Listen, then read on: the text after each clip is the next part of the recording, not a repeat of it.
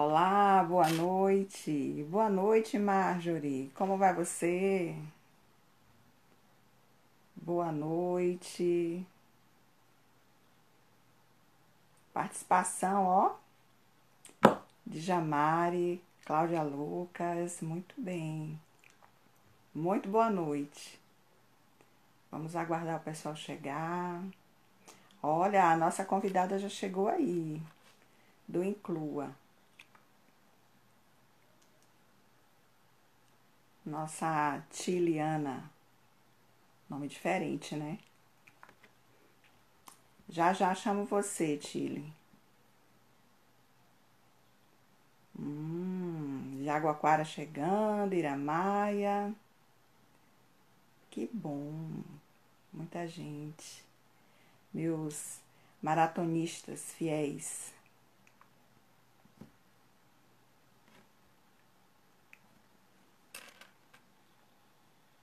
Eu vou chamar a Tilha aqui novamente. Para ela já ir se ambientando aqui conosco. Maracás, Pati Leal, seja bem-vinda, Pati. Dani, Colégio Telegídio, muito bom. Oi, Tile! Oi. Boa noite! Boa noite, tudo bom? Tudo bem? Aqui faz frio, e aí? Aqui também.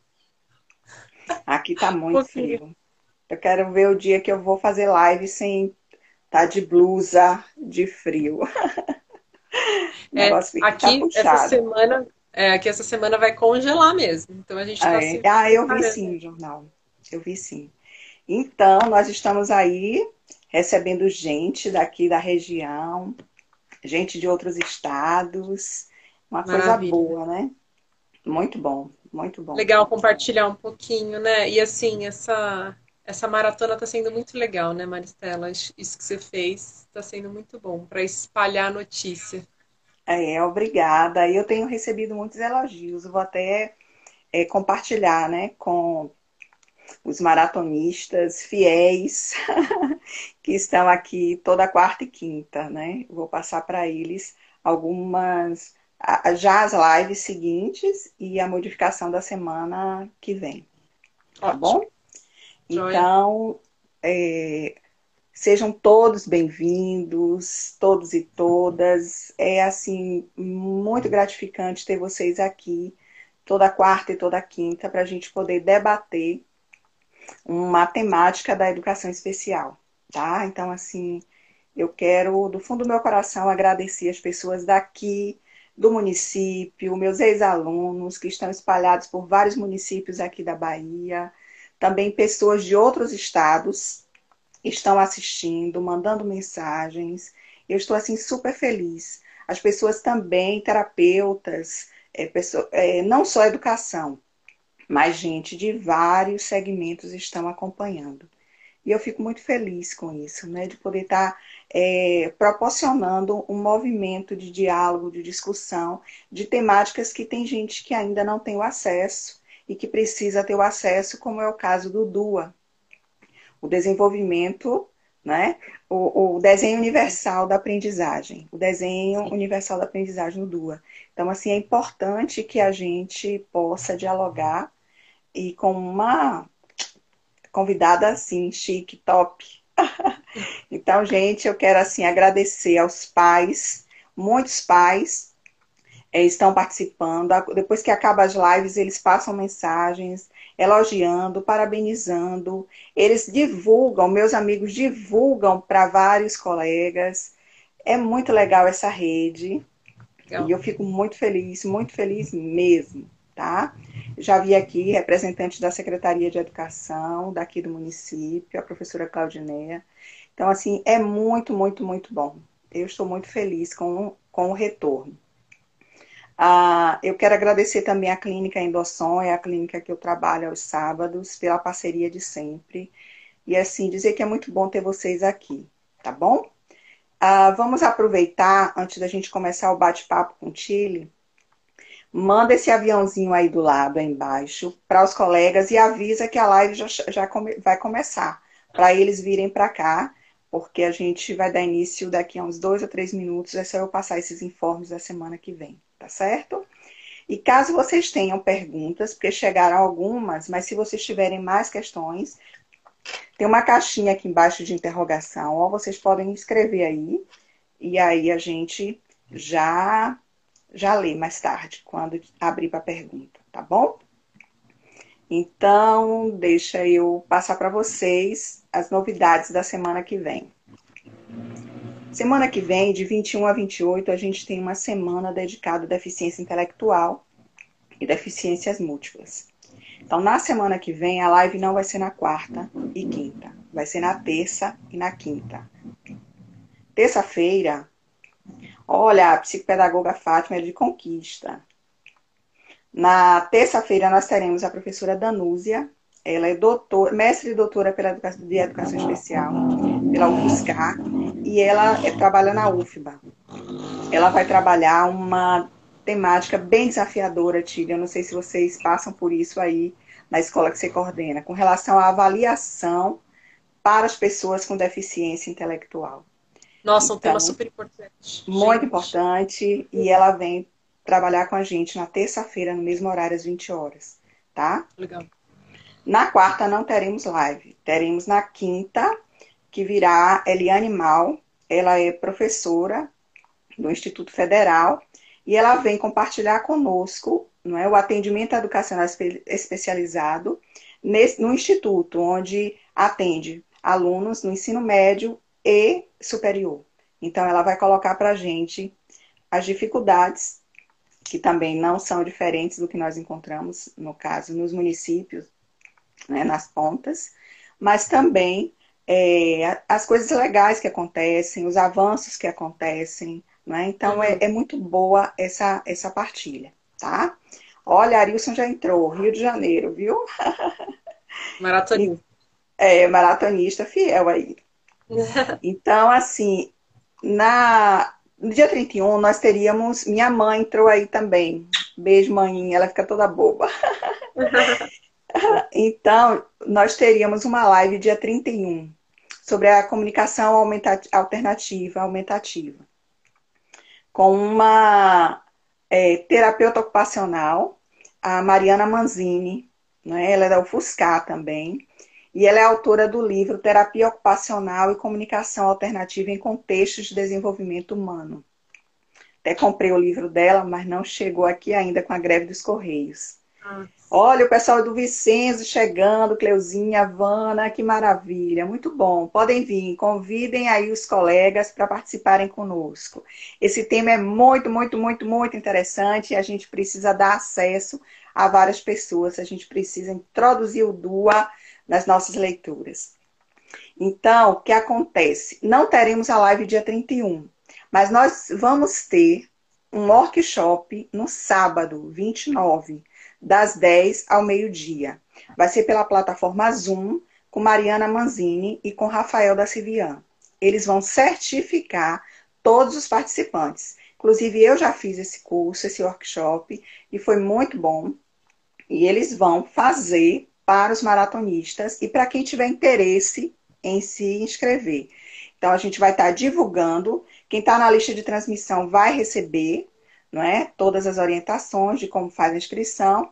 E quem não está, eu vou estar postando e vocês entrem no site, façam as inscrições e vão receber todas as orientações para poder participar né, do workshop de comunicação aumentativa alternativa. É bem legal, bem interessante, tá bom? Então, então, então, dando continuidade à nossa maratona de educação especial, nós vamos hoje para a quarta live e a nossa convidada é Tiliana Zara. Tiliana, eu tive a oportunidade é, de conhecê-la na rede. Nós não nos conhecemos pessoalmente, mas ainda, ainda verdade, Tili. Mas eu tive o prazer de ouvi-la em algumas lives e eu fiquei encantada. Gente, essa mulher é muito sabida. A gente ah. tem assim que aproveitar essa moça. Pense aí, então, Tiliana, ela é professora de educação especial, Ela coordena uma escola inclusiva, particular, internacional em São Paulo. É psicopedagoga, mestranda em formação de professores na PUC de São Paulo, especializada em neuropsicologia e alfabetização. Ou seja, essa é a nossa convidada da noite. Uma lindona que vai nos ajudar bastante no dia de hoje, tá bom? Tile, eu vou te dar de 25 a 30 minutos para você fazer uma exposição geral. Depois a gente abre para fazer as perguntas, tá bom? Pode ser assim? Pode. Aí você vai tá. me ajudando aí no. Ah, eu vou controlando aqui o tempo, pode deixar, tá bom? Então, assim, eu vou fazer minha descrição e depois eu passo para você tá bom? Então, eu sou branca, estou sentada, estou usando uma blusa pink, hoje toda de pink, um coraçãozinho no colar branco, branco. Atrás de mim tem uma estante branca com alguns livros. Eu uso óculos marrom, cabelos curtos, loiros e brincos brancos, tá? Se tiver algum surdo assistindo, como nós não temos aqui, não é ainda no Instagram a acessibilidade em libras, esse é meu sinal, o M, tá? Esse é o meu sinal. Então, fique à vontade. Vamos lá, Chile. O Vamos. que é Dua? Vamos, eu vou só me descrever. Então, eu sou, sou branca, tenho cabelos encaracolados, castanhos claros. Estou vestindo uma, uma blusa rosa clara e um colar de sementes pretas. E no fundo tenho, eu tenho uma parede de tijolinho e um quadro azul e vamos lá. Vamos, o que é o DUA, né? Então é um prazer falar do DUA, que é o, a tradução é, é Desenho Universal para Aprendizagem, e vem do Universal Design for Learning. Então eu vou falar só um pouquinho de onde surgiu, e aí Sim. depois a gente vai para os princípios para a parte prática. Okay. Uhum. Né? Então, o DUA surgiu nos Estados Unidos, em Massachusetts, dos anos 90. E ele surge de uma ideia baseada na, na ideia de desenho universal da arquitetura. Né? Então, qual que é o desenho universal da arquitetura? É quando a gente pensa num prédio, isso a gente já vê muito nas ruas, né? Num prédio, na calçada, uma rampa para que todos passem. Né? Então, você derruba a barreira, que seria só para um cadeirante passar, mas aí onde passa um, é, uma rampa vai passar o cadeirante, o idoso, a pessoa com carrinho de compras, vai passar uma pessoa que não tem nenhuma dificuldade motora também. Então, o DUA vem com essa ideia de quebrar a barreira da aprendizagem. E, atrelado a essa ideia da arquitetura, do desenho universal da arquitetura, ele coloca, ele junta com, com estudos da neurociências modernas. Então, por que modernas? Porque as neurociências modernas, diferente das mais antigas, que que, que estudam só as partes do cérebro isoladas, vamos dizer, as, as neurociências modernas, elas querem... É, elas dizem que o cérebro, né, existem, lógico, áreas específicas, mas que elas se, se integram, certo? Elas se entrelaçam. Então, é, não tem como a gente mensurar exatamente é, ah, onde vai essa, essa aprendizagem dessa, dessa pessoa, colocar as pessoas em caixas. Ela, baseado nisso, ela faz a pessoa ser uma pessoa variada, né? Então, assim, a gente, como a nossa digital, que, é única, a maneira que a gente aprende também é única. E aí, como é que a gente vai fazer isso dentro da aprendizagem, né? É, a gente vai precisar ser mais flexível. Esse é o grande conceito do Dua você vai criar um GPS, sabe? Um GPS com várias, vários caminhos de aprendizagem. Então, essa é a, a metáfora. Gente, minha mãe entrou. Mãe, obrigada. Olha só. Bom, então vamos lá. Então. O som. Chile, teu som. O som. Agora, oi? Sim. Sim? Então, quais são, só rapidamente, a base da neurociência que ele que o Dua se baseia, né? Então, ele pensa assim, ele coloca que a gente aprende de, em três conjuntos é, neuronais, né? Então, primeiro. O som. O som. Não estou te ouvindo. Os três, os três princípios. Agora. Oi? Fala aí para a gente ver. Os três princípios. Sim. A gente tá falhando. O som tá falhando, Chile. Assim, vamos ver. A rede afetiva. Sim. Entendeu? Sim. A rede de reconhecimento. A rede afetiva, a rede de conhecimento. Reconhecimento e a rede estratégica. E a rede estratégica. Será que se eu colocar o fone ajuda? Deixa eu ver se eu colocar o fone ajuda, gente. Desculpa. Tecnologia. Também tem a metáfora, né? Você falou a metáfora da rampa, e aí eu estava estudando e vi né, a, um, um vídeo em que uma hum. escola hum. estava com os portões fechados. E o acesso tinha uma escada e uma rampa. E esses dois acessos estavam fechados. E o porteiro, desesperado, querendo abrir o acesso da escada, porque tinha 100 crianças para entrar. Nessas dessas 100, tinha uma cadeirante. E a cadeirante pediu ao porteiro: abre, por favor, a rampa.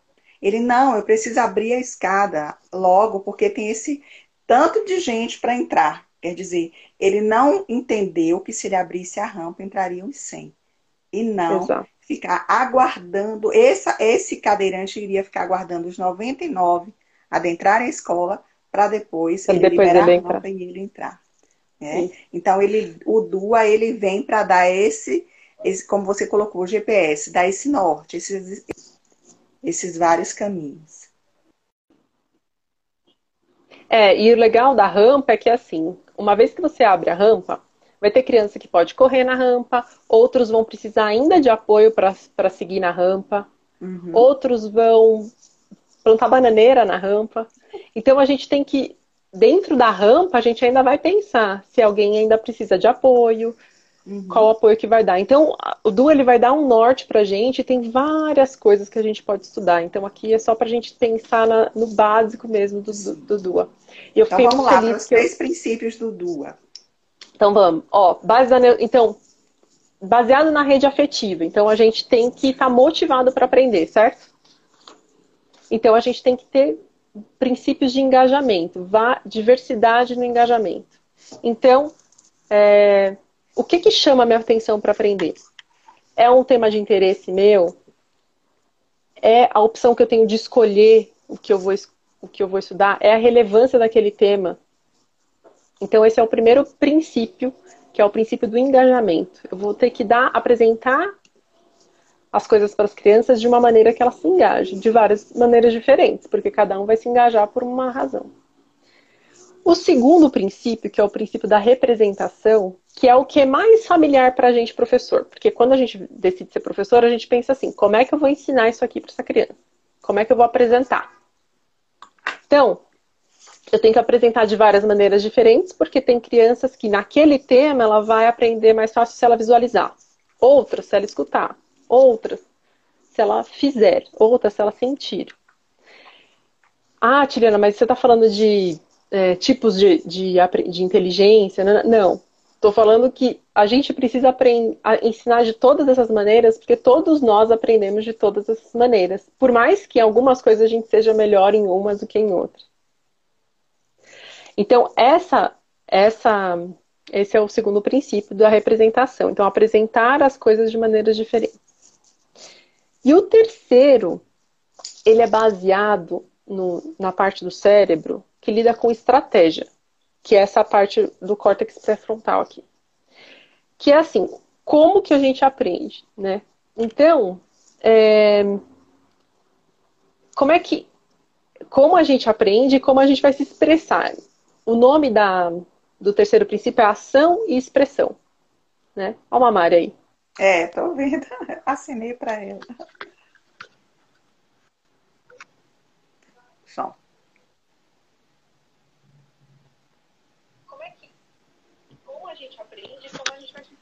Tá baixo. O nome da, do terceiro princípio é ação e. Chega mais perto do, do telefone ou do microfone. É aqui, ó. Oi. Isso, isso. Ai, ai. Aí, vamos. Uh -uh. Não tá. O som tá ruim. Chega mais perto do, do telefone. Tá um delay aí. Agora. Sim, Chile. Eu acho que o GPS. É, tem alguém pedindo para repetir é, o, os três princípios. Então, são o primeiro, múltiplas maneiras de representação. Depois a gente tem engajamento. Isso. Não é? E ação e expressão. Que você vai falar agora. Isso. Ação e expressão. Ok. Ação e expressão é o seguinte: as maneiras que a criança vai contar pra gente o que ela sabe, como ela vai se expressar. E o DUA vem muito para quebrar aquela coisa que a criança só vai se expressar através do texto escrito. A gente só vai pedir para ela fazer questionário, só vai pedir para ela fazer prova. Então, ação e expressão é para a gente variar as maneiras que a gente oportuniza as crianças para que elas se expressem. Sim. Deu certo os três princípios? Tá. Sim. Ficou claro para vocês aí no chat os três princípios do, do DUA? Múltiplas maneiras de representação, a, como ela, a criança representa o que sabe, que é, não é? e as múltiplas maneiras de engajamento. Tudo que eu vou apresentar para que ela possa se engajar. E eu vou ter que sempre pensar em várias, várias maneiras. Certo. Yes, right? Uhum. Bom, aí, Agora, queria falar um pouquinho é, sobre na prática, como que a gente faria isso. Assim, o que, que acontece? Então, eu vou preparar. Primeira coisa, a gente tem que assumir como dado que a nossa sala é variada. E aí ela remete muito àquela, àquela questão do da gente ver a criança como ela, ela varia do jeito que ela aprende. Tanto as pessoas com deficiência como as com não deficiência, todas elas, a gente varia. Ou seja, um é dado. Então, vai caber a gente a modificar o ambiente para que essas, essas pessoas sejam atendidas e não fazê-las modificá-las, não modificar as pessoas para se adequar, mas modificar o ambiente para que ele se, se adeque a essas pessoas. Então, primeira coisa, na prática, na prática, o que a gente tem que ter? o perfil da nossa sala. Então, para e senta e escreve o que que quais são as potencialidades dos alunos, dos meus alunos? E quais são as dificuldades dos meus alunos, né?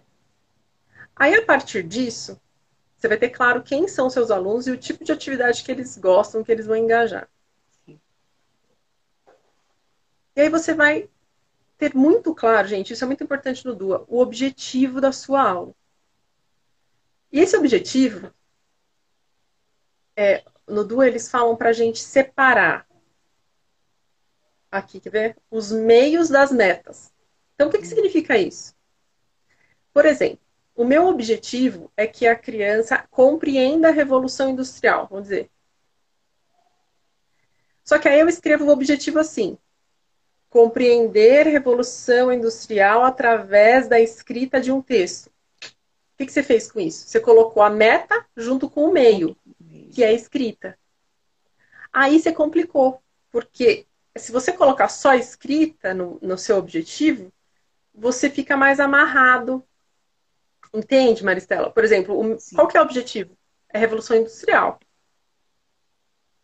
Então você separa ah, então é compreender a Revolução Industrial? Beleza, agora eu vou ter uma, uma gama de maneiras de apresentar a Revolução Industrial para essa criança e também de avaliá-la. Aqui está perguntando, o DU é um tipo de adaptação curricular? Aqui no chat. Então, eu não vejo como uma adaptação curricular, porque na verdade você a sua, o seu mindset, o seu, sua maneira de pensar sobre a aula, ela muda. Então não é que você está adaptando a aula, você está variando a sua aula. Aí a adaptação vem para alguns casos específicos. Então, por exemplo, você fez a Revolução Industrial, você apresentou através de vídeo, de peça de, de, de, né, de roleplay, de pecinha, assim, de teatro, só que aí. E aí você. A, as crianças podem te, te devolver aquilo de maneira. Criar um áudio para você, criar um texto ou fazer uma criar legenda. Um vídeo, fazer uma massinha, fazer um desenho, uma pintura. De é. diversas é. maneiras, ela vai mostrar para mim que o que ela aprendeu de Revolução Francesa. E não apenas de uma única forma que é dar ali aquele texto, aquele parágrafo falando de é, Revolução Francesa. É isso. Aí a adaptação, por exemplo, vamos supor que essa criança esteja muito longe de compreender o que é a Revolução Francesa. Aí você vai pensar, nesse caso específico, o que, que ele vai fazer? Ah, ele vai, ele vai identificar onde, onde aconteceu no mapa a Revolução Francesa. Aí você faz uma, uma mudancinha ali é, no, no objetivo né, dessa criança. Mas você está dentro da Revolução Francesa, né? Mas aí se adapta para essa criança que tem muita dificuldade por exemplo? É, a gente tem acompanhado, já fizemos live com relação à adaptação né, é, curricular, adaptação de materiais. Inclusive, essa semana nós assistimos uma aula muito boa com uma professora aqui é, na rede, os professores da educação especial e da rede comum, né, da rede comum, com relação a essa questão da adaptação. E a gente já viu que a flexibilização existe, a adaptação também. Agora, facilitar não é incluir e nem é adaptar. Então, a gente precisa ter claro o que é que nós estamos oferecendo, né? de que forma estamos oferecendo, e entender que esse retorno do que sabe não é única e exclusivamente numa prova, mas de diversas possibilidades para que eu entenda que ele compreendeu o, o, o assunto, o conteúdo que eu estava é, ministrando. É exatamente isso. Uhum. Então, a Du ele vai fazer exatamente isso. Ele vai ser várias alavancas que, se você for ajustando, ele vai te dando uma sala mais variada e mais inclusiva. Então você vai variar. Então, presta atenção no objetivo para você para que você possa variar é, como você vai apresentar, o que você vai avaliar, como você vai avaliar, né? E aí você vai escolher um método, né? Então, o método que você vai ensinar pode ser aula expositiva, pode ser, pode ser, aula, pode ser atividade em dupla, em grupo, né? A estrutura da, da sala, como é que a sua sala está disposta? Tem pequenos grupos acontecendo e você vai passando nos pequenos grupos? É uma roda de conversa? Hoje é uma roda, amanhã é pequenos grupos. Como é que eu vou organizar essa sala para dar conta de toda essa, de toda essa galera, né? De todo esse pessoal, com toda essa variedade? É isso. Tem em mãos o conteúdo, pensar na, na no planejamento. Eu tenho o conteúdo, eu tenho que pensar quais são as dificuldades dos meus alunos, quais são as potencialidades deles e as minhas também. Porque eu Verdade. preciso né, pensar de que forma eu vou oferecer esse conteúdo para os meus alunos. E o foco não é, principalmente para as crianças e jovens com, a, com deficiência, o foco não é a deficiência. O foco é organizar esse contexto onde ele está inserido, é consertar esse contexto para que ele possa se apropriar do conhecimento, ter acesso ao currículo. É. E isso que é muito legal do, da DUA, né? Porque a gente fala sempre isso que a gente precisa fazer e que. Não, não, não, mas como é que a gente faz? Né? Então, o, a Dua, ele tem esse, esse quadrinho aqui que eu gosto de mostrar, e depois eu, eu mando para todo mundo, que aí ele vai ter como se fosse todas as alavancas aqui. Então, ele vai ter como que você faz várias maneiras de representação. Aí ele vai colocando o que, que você tem que fazer. Dar opções de customizar a, a informação. Então, estou tentando ler aqui. Né? Dar opções de linguagem e símbolos. Então, você tem que explicar os símbolos. Então, ele vai esmiuçando, esmiuçando para você ter bem claro o que você tem que fazer. Então, é interessante. O, a Dua, porque ele Esse quadro que você está mostrando tem nesse site no cast, não tem? Tem. E eu achei em português.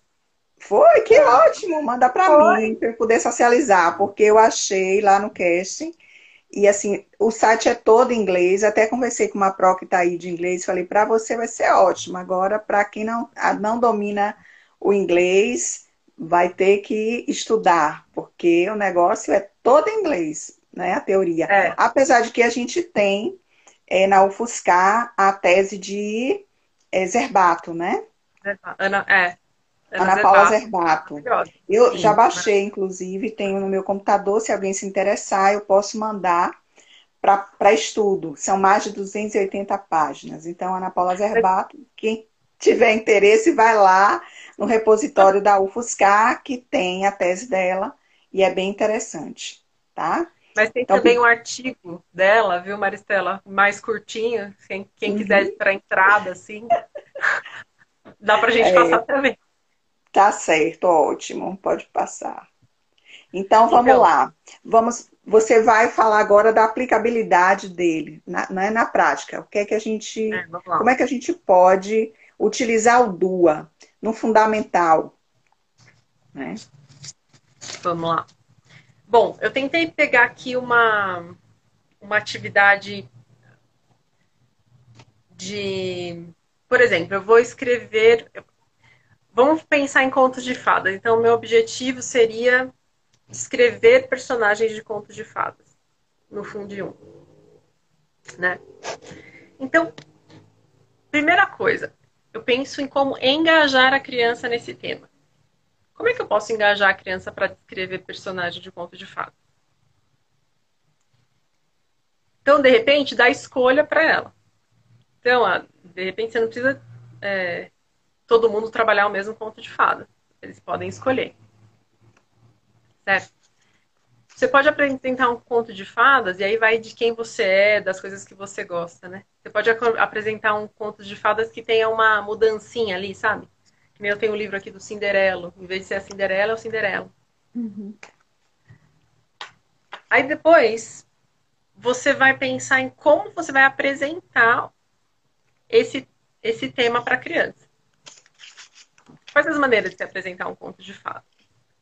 Que, que, materiais você tem que você pode apresentar? Tem uma boneca em casa que você pode levar para você ganhar é, e contar uma história? Tem um livro, tem um livro pop-up, tem um vídeo,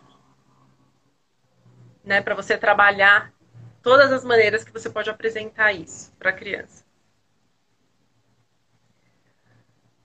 E depois você vai pensar em como, como qual método que você vai usar. O que, que você vai, qual a estrutura da sala de aula? Você vai dar atividade em, em grupo, em duplas. Isso também aumenta o engajamento da criança. Então, quando elas estão fazendo coisas em conjunto, elas estão mais motivadas, geralmente. Né? Ou não, né? Tem criança que precisa, prefere fazer sozinha. Então, tem isso também. Variar entre individual, entre em dupla, entre em grupo. E depois, quais as maneiras que você vai avaliar que a criança é, compreendeu aquilo. Será que todo mundo vai escrever na escrita? Hoje eu vou pedir para algumas crianças colocarem alguns adjetivos só em alguns personagens. Né? Depois eu vou pedir para uma criança fazer como se ele fosse o personagem e o outro fazer o julgamento daquele personagem. Outros vão de fato escrever um parágrafo. E aí eu penso nessa hora também, do que, como eu vou pedir, qual é o apoio que cada criança dessa precisa para fazer isso? Por exemplo, as crianças que vão escrever o parágrafo, será que elas precisam do início da frase? Então você coloca o início da frase para ela completar? Ou antes de fazer, ela vai ter que colocar em ordem algumas frases para ela ter acesso àquela linguagem. Então tem essa, esse jogo também de tipo, eu, eu vou apresentar várias opções. E, gente, apresentar várias opções e vou pensar na ajuda de, que eu vou dar para elas conseguirem aquilo, né? Uhum. É... que mais? E aí, assim, uma coisa sobre a ajuda, não sei, não sei se, se, alguém perguntou isso, mas isso é uma coisa que ficava na minha cabeça, assim, tá? mas dá tanto. Ajuda não, opção. Você fica dando opção, fica dando opção. E aí, como é que é isso da opção, né? A opção, ela pode ser também, é... em algumas maneiras, totalmente livre para a criança escolher, e algumas maneiras totalmente que o professor vai escolher, e algumas maneiras elas, são, maneiras elas são equilibradas. O professor escolhe um pedaço e a criança escolhe outro, né, da atividade. Você vai escolher o, o conto de fada que você vai fazer, mas eu vou escolher se você vai fazer vídeo, vídeo frase ou texto, de acordo com, sua, com o seu objetivo pessoal, né, individual, ali da sua aprendizagem. E de preferência, o que Dua fala, né? Qual que é o objetivo geral do Dua? Que a criança seja um aprendiz expert, que seja um aprendiz proficiente. Para que ele seja um aprendiz proficiente, ele precisa estar muito ciente do que ele está fazendo. E Acabar é com, com o mito da média, né? Como você colocou, a questão da, da, da cadeira, né? Do piloto do avião, né? Sim, verdade, então, o mito da média. É, o mito da média, acabar com, com esse mito da média. Todos podem avançar, todos têm condição de ultrapassar até aquela meta que eu é, tracei, que achei, né, que dava conta, né, que dava conta de dele aprender, né, dele aprender só aquilo, né? Então, é. você falou do mindset de crescimento, né? E a gente sabe que e é importante a gente pensar nisso por conta do, do avanço, do crescimento desse jovem, dessa, desse adolescente, dessa criança, e não só pensar naquele, naquele currículo engessado, naquela questão que está ali posta, só do livro didático, mas dessas diversas possibilidades para que ele possa desvendar outros caminhos de aprender. Verdade. Então, esse feedback que você dá é, é, pelo feedback e a pensar na criança junto. Por que, que você escolheu essa atividade? Por que, que, o que, que isso levou você a aprender? Né? E isso vai levando a criança a saber que ele, esse mindset de crescimento, eu aprendi até aqui e ainda tenho mais para aprender. E isso é para a vida inteira, né, Maristela? A gente está aqui, né? Eu tô aqui. A gente, todo dia. Você lê um negócio do Dudu e fala, ah, aprendi até aqui, mas Jesus, preciso aprender tanta coisa. Isso vai ajudar. Ai, amo. é, muito bem. Tem tudo a ver, gente. O du... Sabe o que é legal do Du? Ele conversa com Vygotsky, conversa com, com essa galera, sabe? Com os grandes teóricos, porque ele vai pensando em tudo isso, vai amarrando todas essas teorias, assim. É muito legal. E se aí se e você é um coloca. Convite, é um convite ao trabalho colaborativo, né? Amanhã é nós teremos a live com a Amanda que ela vai tratar sobre o ensino colaborativo, para que a gente possa desvendar e desmistificar esse apoio, né? ou esse coordenador de educação especial dentro da escola regular, porque não é isso, né? para a gente entender o ensino colaborativo. A Ana Paula Zerbato, ela de, a, a, o mestrado dela foi sobre ensino colaborativo e o doutorado veio com DUA. Então, é um casamento, né? É um casamento DUA e ensino colaborativo. A gente conversou até sobre isso e você me disse várias vezes eu me pego nesse lugar, né? Nesse lugar de estar tá fazendo o ensino colaborativo e utilizando o DUA para poder é, organizar as estratégias para que os, esses, aqueles alunos possam é, aprender, possam se desenvolver. É, né? é um casamento perfeito. Esses dois. Porque aí você tem mais possibilidade né, de apoio que mais? Vamos certo. ver. Fundo 2? Sim, a gente pode pensar no Fundamental 2. Né? É. É, eu acho que o fundo, no Fundo 2, eu acho que é aquela. E às vezes tem essa, esse mito, assim, né? De, ah, não, o DUA não, não serve no Fundo 2, né? Pelo contrário, tem muitos estudos que, que mostram o DUA em todos os lugares, né? Depois a gente fala sobre formação de professores um pouco também. Certo. Mas no Fundo 2, eu acho que é voltar naquela história da Revolução Industrial que a gente estava falando uhum. e pensar que é isso. Então, é compreender a Revolução Industrial. O que, que vai? Primeira coisa, como é que eu vou engajar essa criança? De repente, vou fazer uma ponte entre é, produção de larga escala, que eu vejo acontecer todo dia, e o mercado, a 25 de março, por exemplo, e o que está né, da onde surgiu isso. tá bom. Revolução Industrial. Então você põe um tema interessante. Ou não, você vai fazer um jogo para você ter mais engajamento. E fazer a criança querer aprender aquilo. Então depois você vai. Como eu vou apresentar a Revolução Industrial para essa criança? De novo, se você conseguir usar a tecnologia como um dos seus, seus meios ótimos, né, os meios de representação. Se não, trazer alguma figura, alguma coisa visual, para a criança pensar, pensar na vida, olhar para fora, entrevistar alguém, traz alguém para ser entrevistado, para falar disso. Algum outro professor, né? Sei lá.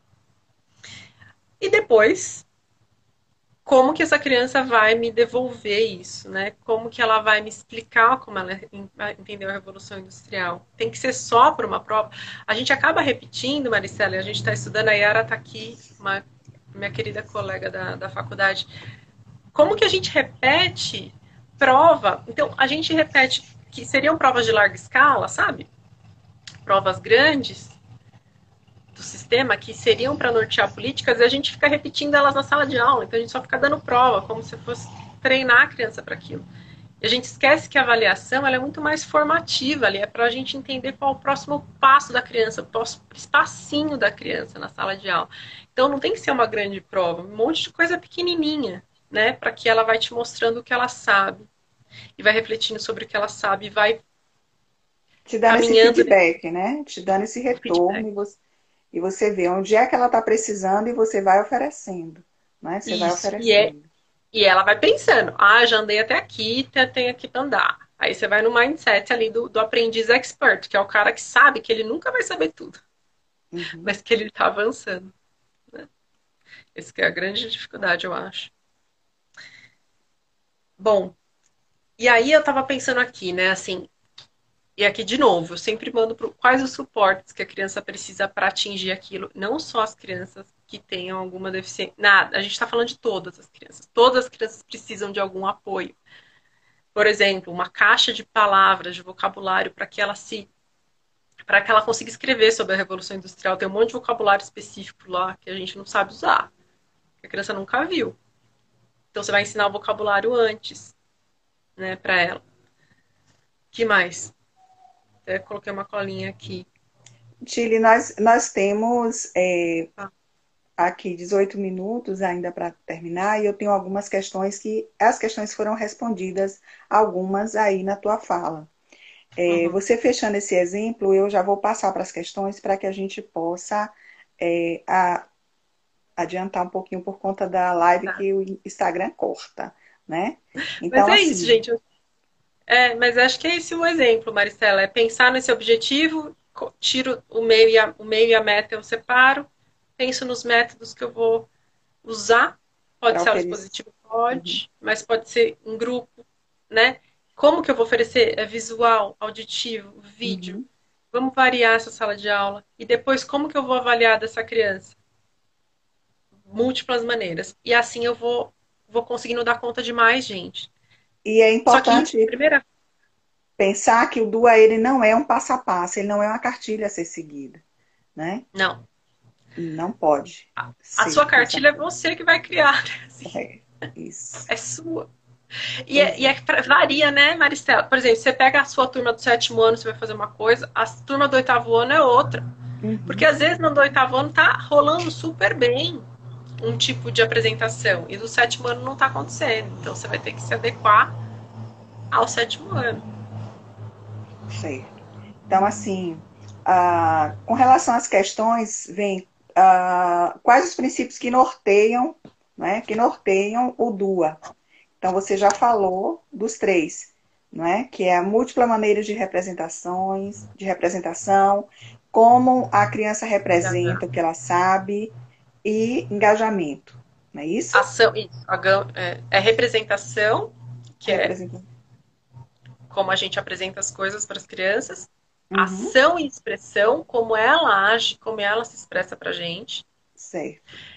E a mais importante de todas, engajamento. Engajamento. Se não tiver engajamento, e a gente, a gente fala pouco dessa, geralmente. Certo, é. E quais as barreiras que a gente pode encontrar na escola na escola para implementar o DUA? eu acho que uma é o mito da média, né? Então todo mundo prepara uma aula pensando numa média. Então, uhum. primeira coisa, eu acho que é uma, é uma dificuldade nossa de mudar. E eu já ouvi muito coordenador falando por aí que é assim, não, você não vai, você não pode dar coisa diferente. Todo mundo tem que fazer a mesma coisa.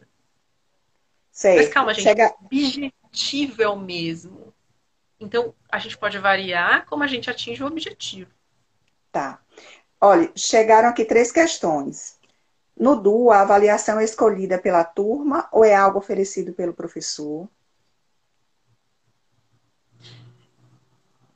Então, o professor que vai oferecer as opções, dentro do que pode ser do objetivo, né? Então, o que, a sugestão é assim: será que eu consigo... Ela coloca aqui, como apresentação, escrita, desenho, é acordado com a turma essas possibilidades? É, sim, mas você, como você fez aquela, você sabe quem são as suas crianças e como elas sabem se, é, como elas, como elas vão saber retornar aquilo para você, você pode oferecer essas, você conversa, mas sim, tudo é conversado. Quanto mais conversado for, mais consciente elas são do que elas sabem, do que elas podem saber, né? Podem aprender. A outra questão que chegou aqui, deixa eu ver. Qual a melhor forma de aparece, gente. Não sabia. Qual a melhor forma de ampliar as oportunidades de desenvolvimento dos estudantes com deficiência?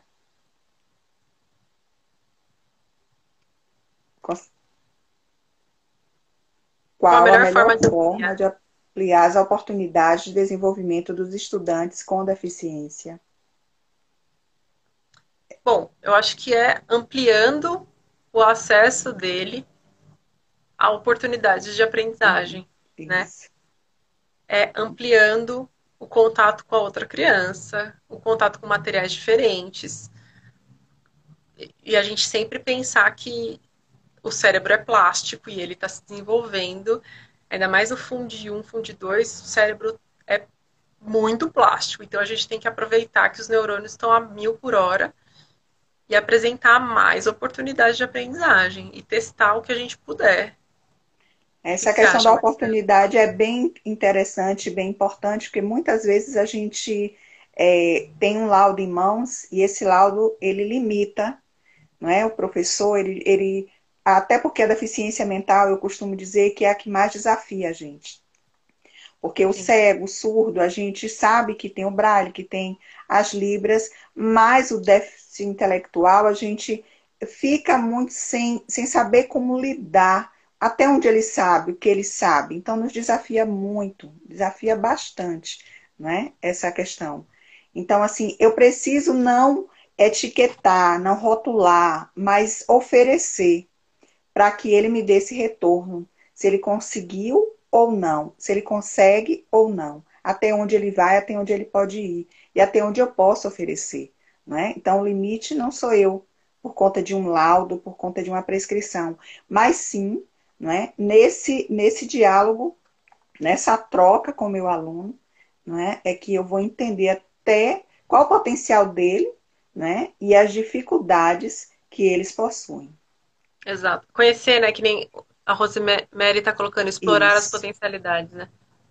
Uma vez eu descobri que uma criança era, era música, era o batuque, era o ritmo que fazia ele aprender. Então, comecei a investir nisso. Uhum. Qual, eh, já falamos sobre o desafio de formar professores na perspectiva do DUA. O mito da média você colocou. Né? O mito da média. E eu acho que a, a, as nossas formações. Então, a gente que é formador de professor, a gente tem que pensar quando a gente está formando os professores, será que a gente está engajando os nossos professores? A gente está mostrando as coisas de maneiras diferentes? ou a gente só faz de uma maneira só? É só PowerPoint, vídeo é, e escrita. Entendeu? Então, acho que a gente precisa começar também a pensar como é que a gente cuida dos professores, como é que a gente forma o professor para que ele vá assimilando essas, essas atividades. E é lógico, formação continuada em serviço. Em serviço. No diálogo, no grupo, chamar a galera para estudar junto na escola, vai um assistir a aula do outro e começa a discutir e melhorar. É isso, formação do professor, né? Pois é. Aqui uma colega, a Paty, está colocando, o DUA incide na elaboração de um conjunto de objetos, de objetos, ferramentas e processos pedagógicos que visam acessibilidade para a aprendizagem dos alunos, como um todo, né? Da inclusão, né? Porque é, a gente já sabe que incluir, né? Ou educação especial numa perspectiva inclusiva não é apenas para o sujeito, para a pessoa que possui uma deficiência, e sim para todos, né? E sim para todos. É, esse, esse é o, o grande entrave, né? Entrave. É isso. Às vezes a gente é, ainda foca muito na deficiência, foca no sujeito com deficiência, às vezes nem tem nome, né? Aquele cego é aquele Down, né? Não tem nome aquele sujeito. Ele tem a deficiência, ponto e basta. Né? Ponto e basta. Isso é muito complicado, muito difícil. Ainda é. existe muito por aí. Né? Então, qual a viabilidade do DUA? Eu preciso sempre ter uma atividade que funciona para a turma toda?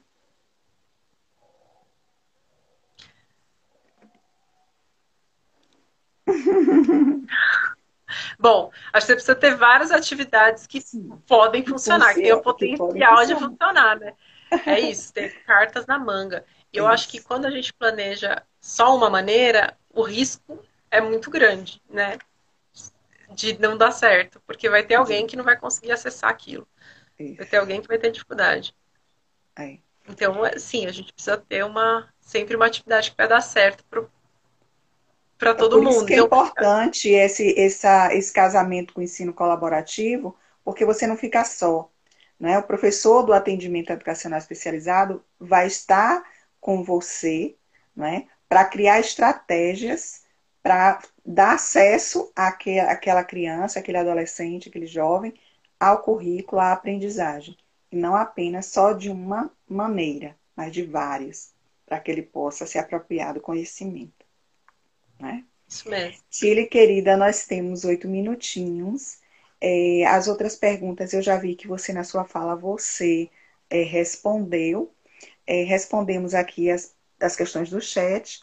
Agora eu queria ver é, contigo o seguinte: você tem alguma consideração a fazer? Tem alguma coisa que você quer colocar e que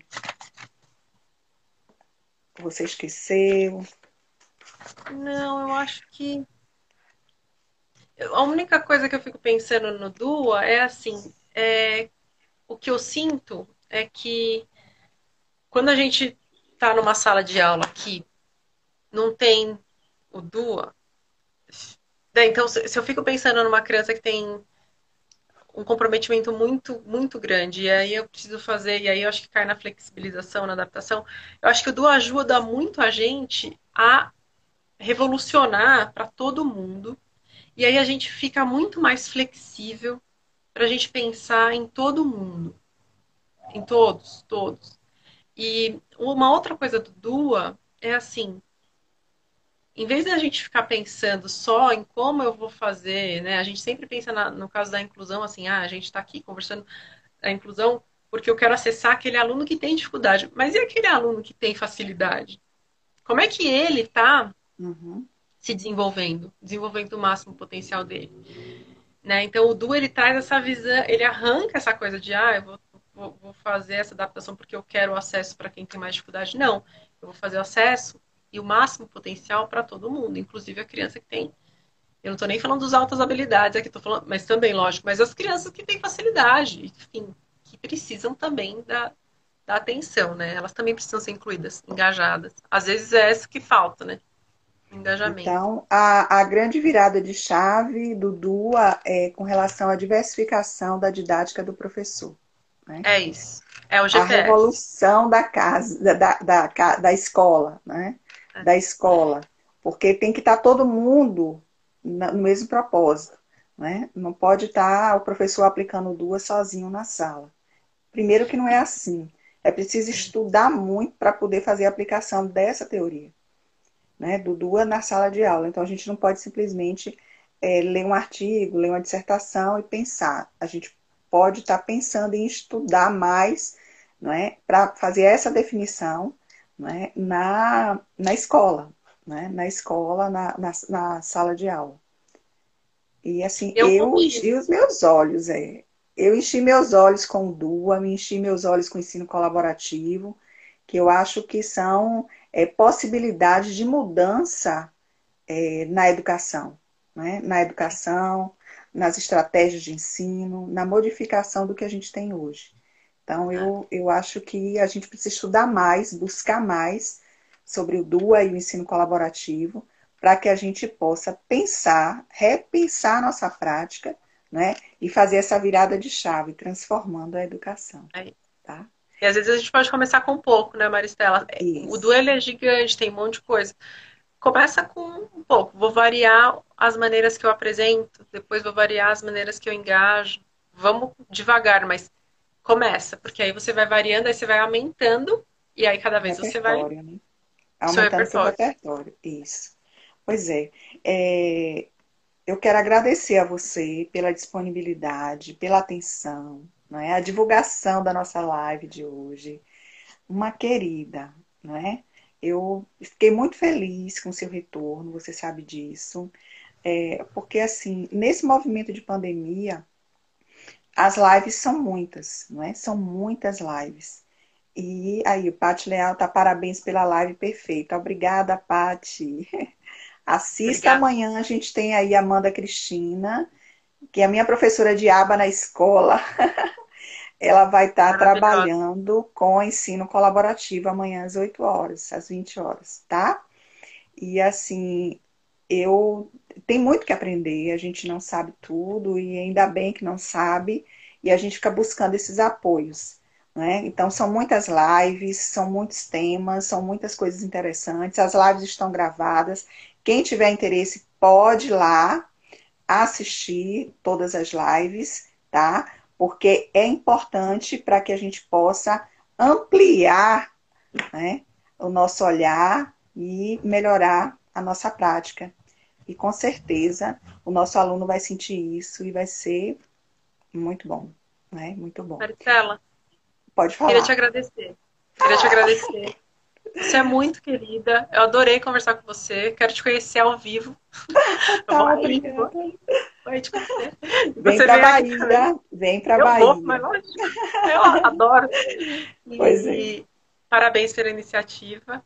E eu queria dizer, gente, se vocês quiserem me mandar e-mail também, é tilianazara.gmail.com, podem anotar aí. Que eu tenho alguma. Eu tenho esses, esses materiais também, eu posso passar para vocês, ou passar para a Maristela também. Então, é, em português, que eu consigo. Ah, melhor! É português de. Sabe o que? É português de Portugal. Portugal agora tá com uma lei que eles usam uh, Universal Design for Learning lá. Então eles começaram a criar uns vídeos, começaram a criar as coisas em português. Então, Show. Pois é. Assim, as, as pessoas estão parabenizando aqui no chat. E é muito, muito legal isso, né? É só é, uma pontinha do iceberg. E a gente tem muito que aprender sobre o DUA, né? Para poder a gente melhorar a nossa prática.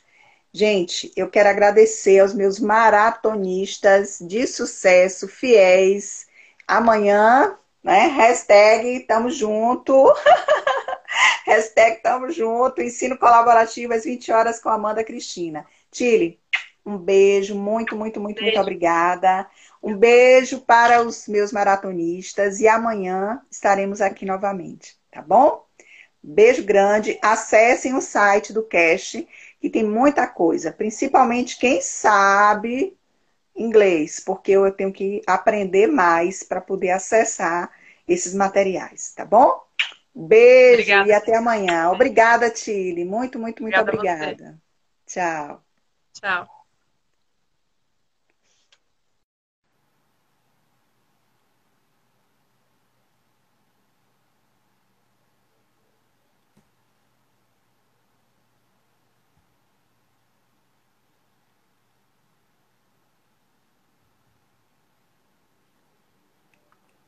Olá, boa noite. Boa noite, Marjorie. Como vai você? Boa noite. Participação, ó. De Jamari, Cláudia Lucas. Muito bem. Muito boa noite. Vamos aguardar o pessoal chegar. Olha, a nossa convidada já chegou aí. do Inclua. Nossa Tiliana. Nome diferente, né? Já já chamo você, Tili. Hum, Jaguaquara chegando, Iramaia. Que bom. Muita gente. Meus maratonistas fiéis.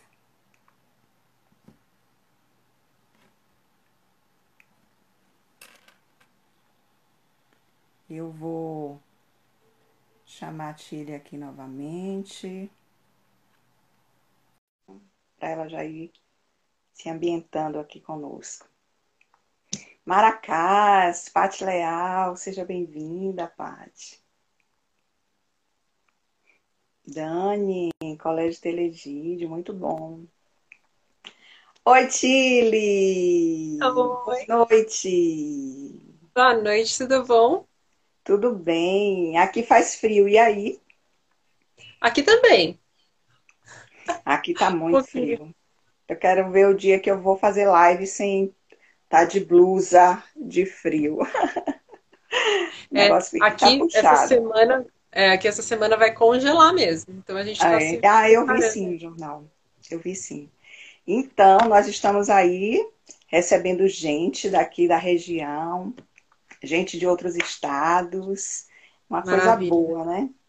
Muito bom, muito bom. Legal compartilhar um pouquinho, né? E assim, essa essa maratona está sendo muito legal, né, Maristela? Isso que você fez está sendo muito bom para espalhar a notícia. É, obrigada. Eu tenho recebido muitos elogios. vou até é, compartilhar, né, com os maratonistas fiéis que estão aqui toda quarta e quinta, né? Vou passar para eles algumas já as lives seguintes e a modificação da semana que vem. Tá Ótimo. bom? Então, é, sejam todos bem-vindos, todos e todas. É assim muito gratificante ter vocês aqui toda quarta e toda quinta para a gente poder debater uma temática da educação especial, tá? Então, assim, eu quero do fundo do meu coração agradecer as pessoas daqui do município, meus ex-alunos que estão espalhados por vários municípios aqui da Bahia também pessoas de outros estados estão assistindo, mandando mensagens. Eu estou assim super feliz. As pessoas também, terapeutas, é, pessoa, é, não só educação, mas gente de vários segmentos estão acompanhando. E eu fico muito feliz com isso, né? De poder estar é, proporcionando um movimento de diálogo, de discussão, de temáticas que tem gente que ainda não tem o acesso e que precisa ter o acesso, como é o caso do DUA, o desenvolvimento, né? O, o desenho universal da aprendizagem, o desenho Sim. universal da aprendizagem no DUA. Então, assim, é importante que a gente possa dialogar e com uma convidada assim, chique, top. então, gente, eu quero assim agradecer aos pais, muitos pais é, estão participando. Depois que acaba as lives, eles passam mensagens elogiando, parabenizando. Eles divulgam, meus amigos divulgam para vários colegas. É muito legal essa rede.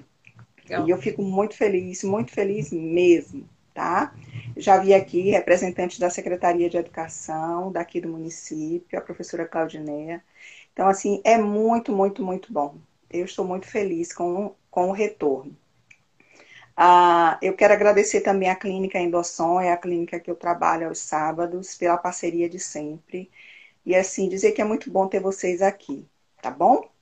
Ah, vamos aproveitar, antes da gente começar o bate-papo com o Chile, manda esse aviãozinho aí do lado, aí embaixo, para os colegas e avisa que a live já, já come, vai começar, para eles virem para cá, porque a gente vai dar início daqui a uns dois ou três minutos, é só eu passar esses informes da semana que vem tá certo? E caso vocês tenham perguntas, porque chegaram algumas, mas se vocês tiverem mais questões, tem uma caixinha aqui embaixo de interrogação, ó, vocês podem escrever aí, e aí a gente já já lê mais tarde, quando abrir para pergunta, tá bom? Então, deixa eu passar para vocês as novidades da semana que vem. Semana que vem, de 21 a 28, a gente tem uma semana dedicada à deficiência intelectual e deficiências múltiplas. Então, na semana que vem, a live não vai ser na quarta e quinta, vai ser na terça e na quinta. Terça-feira, olha, a psicopedagoga Fátima é de Conquista. Na terça-feira, nós teremos a professora Danúzia. Ela é doutor, mestre e doutora pela educação, de Educação Especial, pela UFSCar, e ela é, trabalha na UFBA.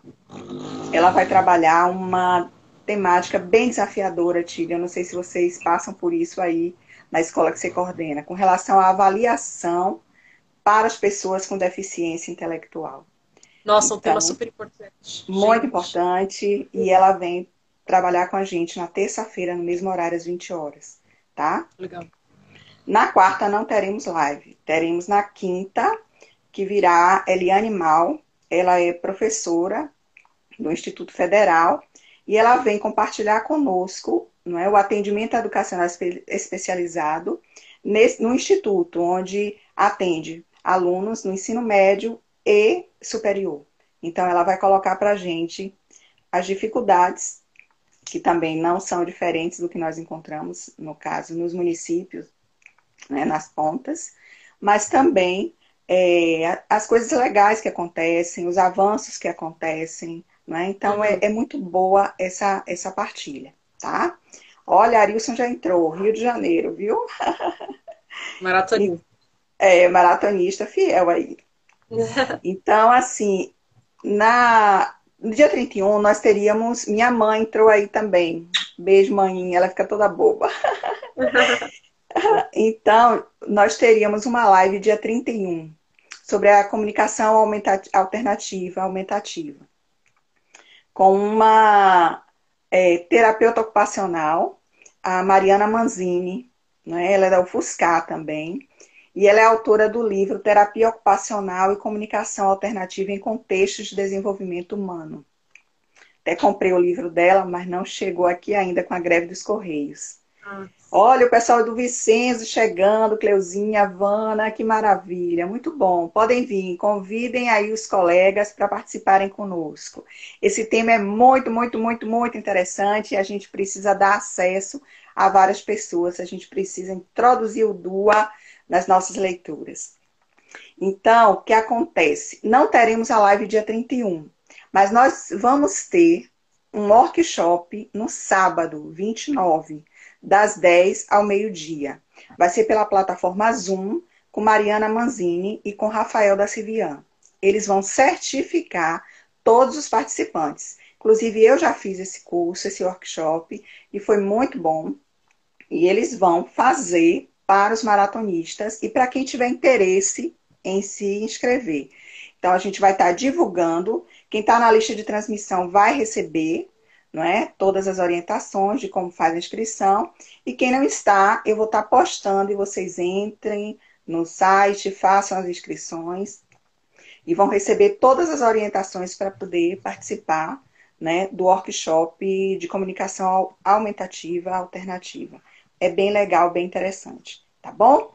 Então, então, então, dando continuidade à nossa maratona de educação especial, nós vamos hoje para a quarta live e a nossa convidada é Tiliana Zara. Tiliana, eu tive a oportunidade é, de conhecê-la na rede.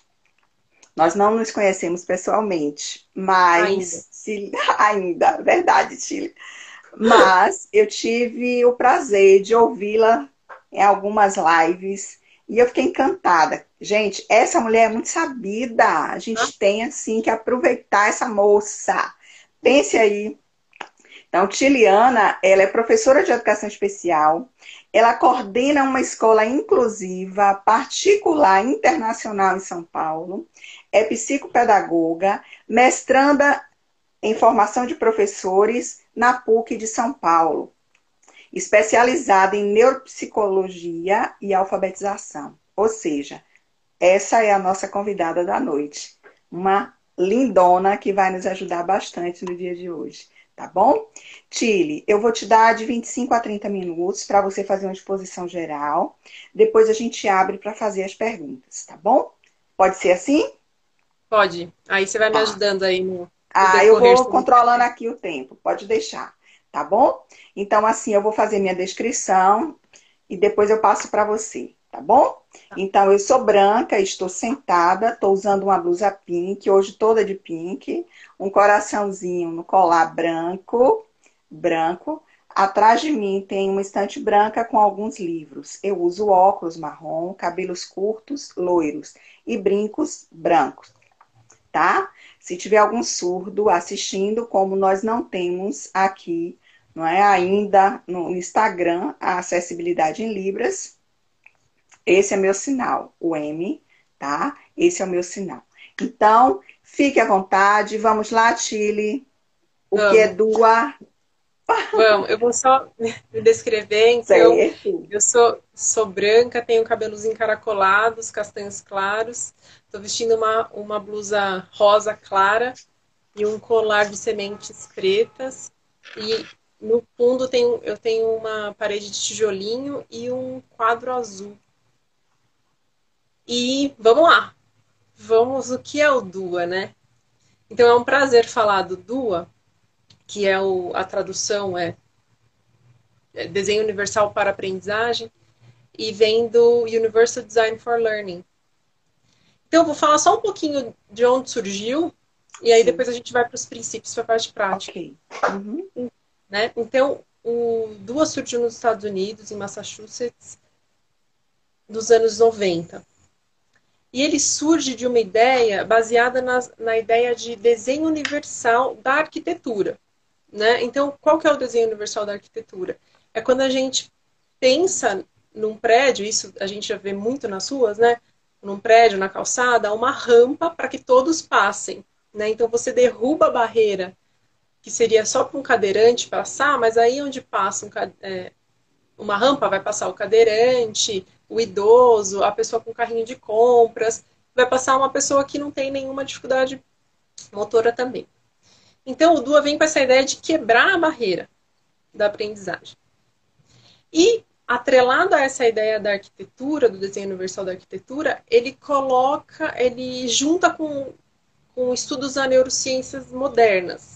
Então, por que modernas? Porque as neurociências modernas, diferente das mais antigas, que, que, que estudam só as partes do cérebro isoladas, vamos dizer, as, as neurociências modernas, elas querem é, elas dizem que o cérebro, né, existem, lógico, áreas específicas, mas que elas se, se integram, certo? Elas se entrelaçam. Então, é, não tem como a gente mensurar exatamente é, ah, onde vai essa, essa aprendizagem dessa, dessa pessoa, colocar as pessoas em caixas. Ela, baseado nisso, ela faz a pessoa ser uma pessoa variada, né? Então, assim, a gente como a nossa digital, que é única, a maneira que a gente aprende também é única. E aí, como é que a gente vai fazer isso dentro da aprendizagem, né? É, a gente vai precisar ser mais flexível. Esse é o grande conceito do Dua. Você vai criar um GPS, sabe? Um GPS com várias, vários caminhos de aprendizagem. Então, essa é a, a metáfora. Gente, minha mãe entrou, mãe, obrigada, olha só. Bom, então vamos lá. Então. O som. Chile, teu som. O som. Agora, oi? Sim. Sim? Então, quais são só rapidamente a base da neurociência que ele que o Dua se baseia, né? Então, ele pensa assim, ele coloca que a gente aprende de, em três conjuntos é, neuronais, né? Então, primeiro, o som. O som. Não estou te ouvindo. Os três, os três princípios. Agora. Oi? Fala aí para a gente ver. Os três princípios. Sim. A gente tá falhando, o som tá falhando, Chile. Assim, vamos ver. A rede afetiva? Sim. Entendeu? Sim. A rede de reconhecimento. A rede afetiva, a rede de conhecimento. Reconhecimento e a rede estratégica. E a rede estratégica. Será que se eu colocar o fone ajuda? Deixa eu ver se eu colocar o fone ajuda, gente. Desculpa. Tecnologia. Também tem a metáfora, né? Você falou a metáfora da rampa, e aí eu estava estudando e vi né, a, um, um vídeo em que uma hum. escola hum. estava com os portões fechados. E o acesso tinha uma escada e uma rampa. E esses dois acessos estavam fechados. E o porteiro, desesperado, querendo abrir o acesso da escada, porque tinha 100 crianças para entrar. Nessas, dessas 100, tinha uma cadeirante. E a cadeirante pediu ao porteiro: abre, por favor, a rampa. Ele, não, eu preciso abrir a escada logo, porque tem esse tanto de gente para entrar. Quer dizer, ele não entendeu que se ele abrisse a rampa, entrariam os 100. E não Exato. ficar aguardando. Essa, esse cadeirante iria ficar aguardando os 99 adentrarem a escola para depois ele depois liberar ele a rampa e ele entrar. Né? Então, ele, o DUA ele vem para dar esse, esse, como você colocou, o GPS, dar esse norte, esses, esses vários caminhos.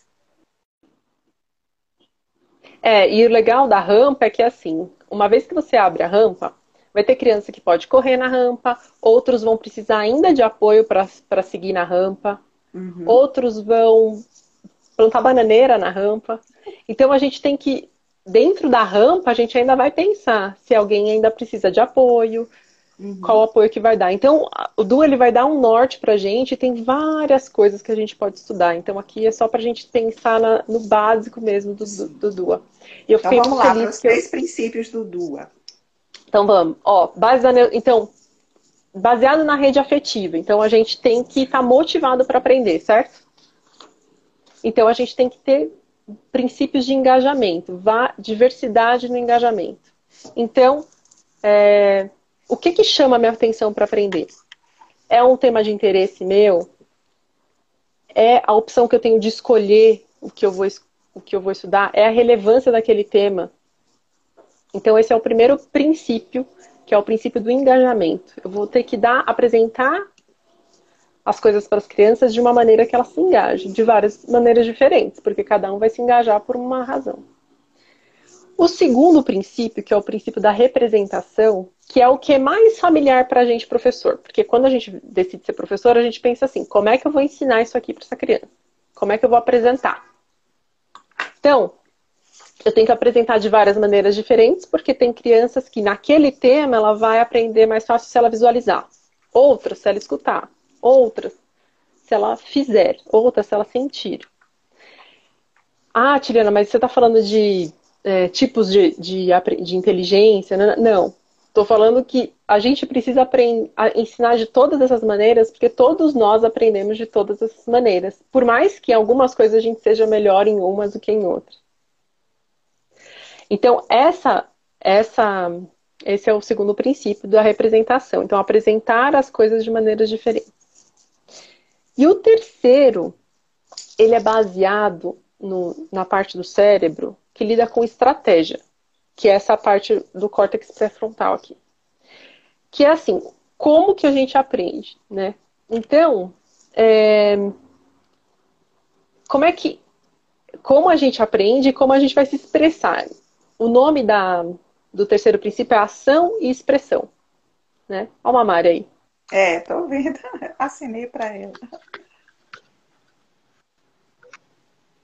Som. Como é que. Como a gente aprende, como a gente Tá baixo. O nome da, do terceiro princípio é ação e. Chega mais perto do, do telefone ou do microfone. É aqui, ó. Oi. Isso, isso. Ai, ai. Aí. Vamos. Uh -uh. Não tá. O som tá ruim. Chega mais perto do, do telefone. Tá um delay aí. Agora. Sim, Chile. Eu acho que o GPS. É, tem alguém pedindo para repetir é, o, os três princípios. Então, são o primeiro, múltiplas maneiras de representação. Depois a gente tem engajamento. Isso. Não é? E ação e expressão. Que você vai falar agora. Isso. Ação e expressão. Ok. Ação e expressão é o seguinte: as maneiras que a criança vai contar pra gente o que ela sabe, como ela vai se expressar. E o DUA vem muito para quebrar aquela coisa que a criança só vai se expressar através do texto escrito. A gente só vai pedir para ela fazer questionário, só vai pedir para ela fazer prova. Então, ação e expressão é para a gente variar as maneiras que a gente oportuniza as crianças para que elas se expressem. Sim.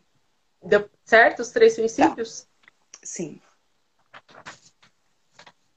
Ficou claro para vocês aí no chat os três princípios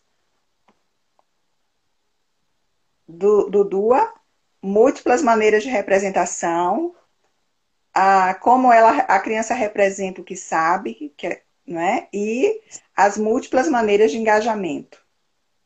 Tudo que eu vou apresentar para que ela possa se engajar, e eu vou ter que sempre pensar em várias, várias maneiras. Certo. Yes, right?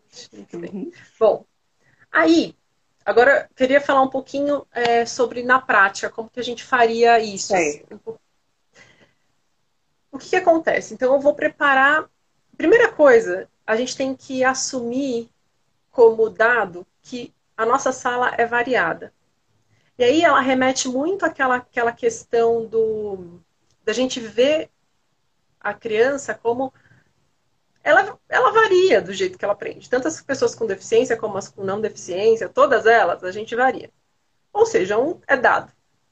Então, vai caber a gente a modificar o ambiente para que essas, essas pessoas sejam atendidas e não fazê-las modificá-las, não modificar as pessoas para se adequar, mas modificar o ambiente para que ele se, se adeque a essas pessoas. Então, primeira coisa, na prática, na prática, o que a gente tem que ter? o perfil da nossa sala.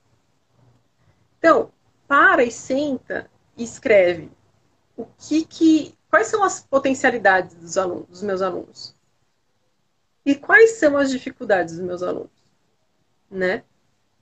Aí a partir disso, você vai ter claro quem são seus alunos e o tipo de atividade que eles gostam, que eles vão engajar. E aí você vai ter muito claro, gente, isso é muito importante no DUA, o objetivo da sua aula.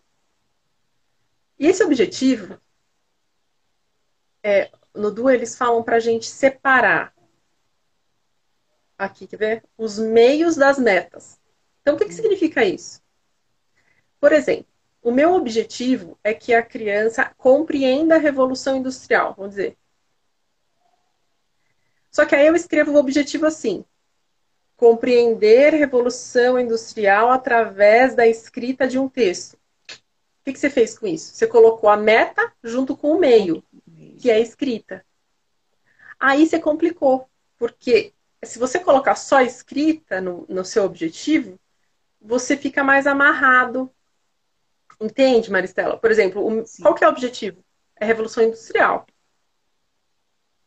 Então você separa ah, então é compreender a Revolução Industrial? Beleza, agora eu vou ter uma, uma gama de maneiras de apresentar a Revolução Industrial para essa criança e também de avaliá-la. Aqui está perguntando, o DU é um tipo de adaptação curricular? Aqui no chat. Então, eu não vejo como adaptação curricular, porque na verdade você é a sua, o seu mindset, o seu, sua maneira de pensar sobre a aula, ela muda. Então não é que você está adaptando a aula, você está variando a sua aula. Aí a adaptação vem para alguns casos específicos. Então, por exemplo, você fez a Revolução Industrial, você apresentou através de vídeo, de peça de, de, de, né, de roleplay, de pecinha, assim, de teatro, só que aí. E aí você. A, as crianças podem te, te devolver aquilo de maneira criar um áudio para você, criar um texto ou fazer uma criar legenda? Um vídeo, fazer uma massinha, fazer um desenho, uma pintura. De diversas é. maneiras, ela vai mostrar para mim que o que ela aprendeu de Revolução Francesa e não apenas de uma única forma que é dar ali aquele texto, aquele parágrafo falando de é, Revolução Francesa. É isso? isso? Aí a adaptação, por exemplo, vamos supor que essa criança esteja muito longe de compreender o que é Revolução Francesa. Aí você vai pensar, nesse caso específico, o que, que ele vai fazer? Ah, ele vai, ele vai identificar onde, onde aconteceu no mapa a Revolução Francesa. Aí você faz uma, uma mudancinha ali é, no, no objetivo né, dessa criança. Mas você está dentro da Revolução Francesa, né? Mas aí se adapta para essa criança que tem muita dificuldade por exemplo? É, a gente tem acompanhado, já fizemos live com relação à adaptação né, é, curricular, adaptação de materiais. Inclusive, essa semana nós assistimos uma aula muito boa com uma professora aqui é, na rede, os professores da educação especial e da rede comum, né, da rede comum, com relação a essa questão da adaptação. E a gente já viu que a flexibilização existe, a adaptação também. Agora, facilitar não é incluir e nem é adaptar. Então, a gente precisa ter claro o que é que nós estamos oferecendo, né? de que forma estamos oferecendo, e entender que esse retorno do que sabe não é única e exclusivamente numa prova, mas de diversas possibilidades para que eu entenda que ele compreendeu o, o, o assunto, o conteúdo que eu estava é, ministrando. É exatamente isso. Uhum. Então, a Du ele vai fazer exatamente isso. Ele vai ser várias alavancas que, se você for ajustando, ele vai te dando uma sala mais variada e mais inclusiva. Então você vai variar. Então, presta atenção no objetivo para você para que você possa variar é, como você vai apresentar, o que você vai avaliar, como você vai avaliar, né?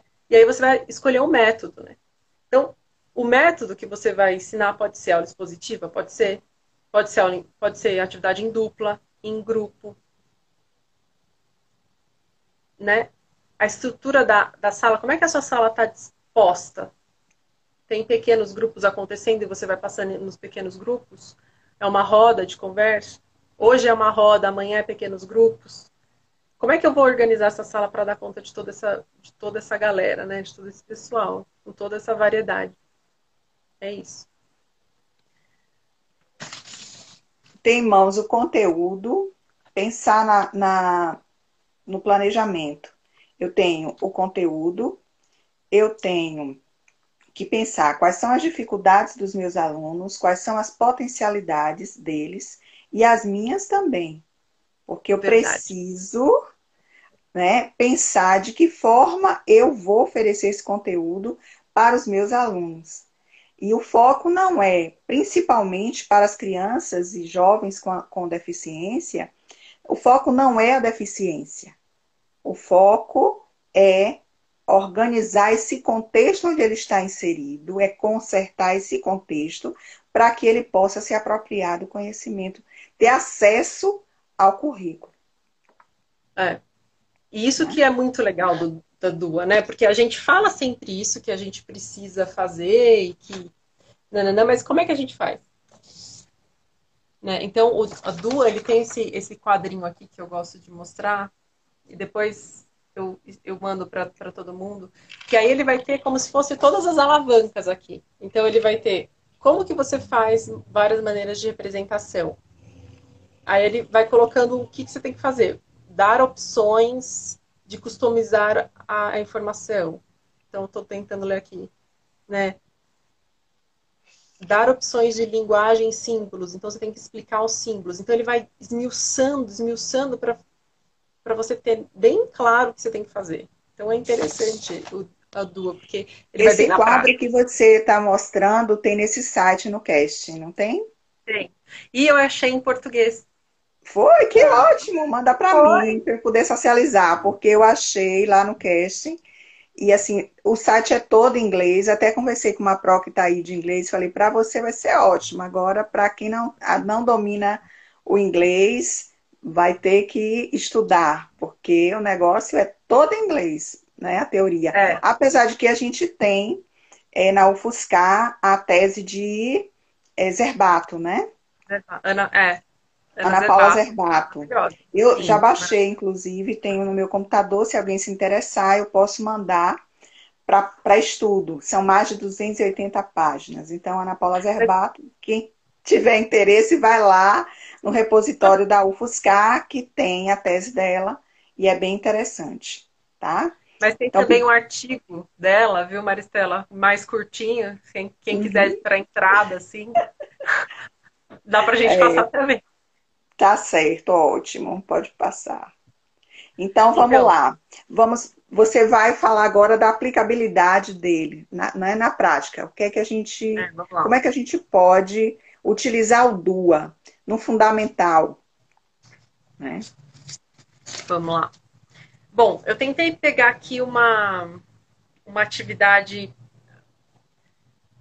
de, por exemplo, eu vou escrever, Vamos pensar em contos de fadas. Então, meu objetivo seria escrever personagens de contos de fadas no Fundo 1. Né? Então, primeira coisa, eu penso em como engajar a criança nesse tema. Como é que eu posso engajar a criança para descrever personagem de conto de fadas? Então, de repente, dá escolha para ela. Então, de repente, você não precisa é, todo mundo trabalhar o mesmo conto de fada. Eles podem escolher. Certo? Você pode apresentar um conto de fadas e aí vai de quem você é, das coisas que você gosta, né? Você pode apresentar um conto de fadas que tenha uma mudancinha ali, sabe? Que nem eu tenho um livro aqui do Cinderelo. Em vez de ser a Cinderela, é o Cinderelo. Uhum. Aí depois, você vai pensar em como você vai apresentar esse, esse tema para a criança.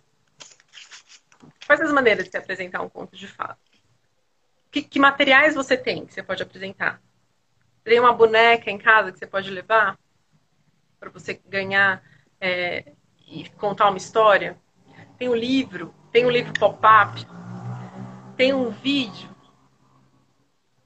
né, para você trabalhar todas as maneiras que você pode apresentar isso para a criança.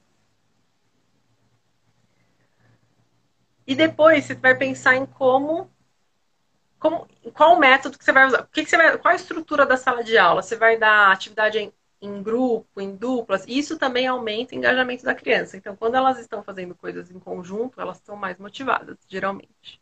Né? Ou não, né? Tem criança que precisa, prefere fazer sozinha. Então, tem isso também. Variar entre individual, entre em dupla, entre em grupo. E depois, quais as maneiras que você vai avaliar que a criança é, compreendeu aquilo? Será que todo mundo vai escrever na escrita? Hoje eu vou pedir para algumas crianças colocarem alguns adjetivos só em alguns personagens. Né? Depois eu vou pedir para uma criança fazer como se ele fosse o personagem e o outro fazer o julgamento daquele personagem. Outros vão de fato escrever um parágrafo. E aí eu penso nessa hora também, do que, como eu vou pedir, qual é o apoio que cada criança dessa precisa para fazer isso?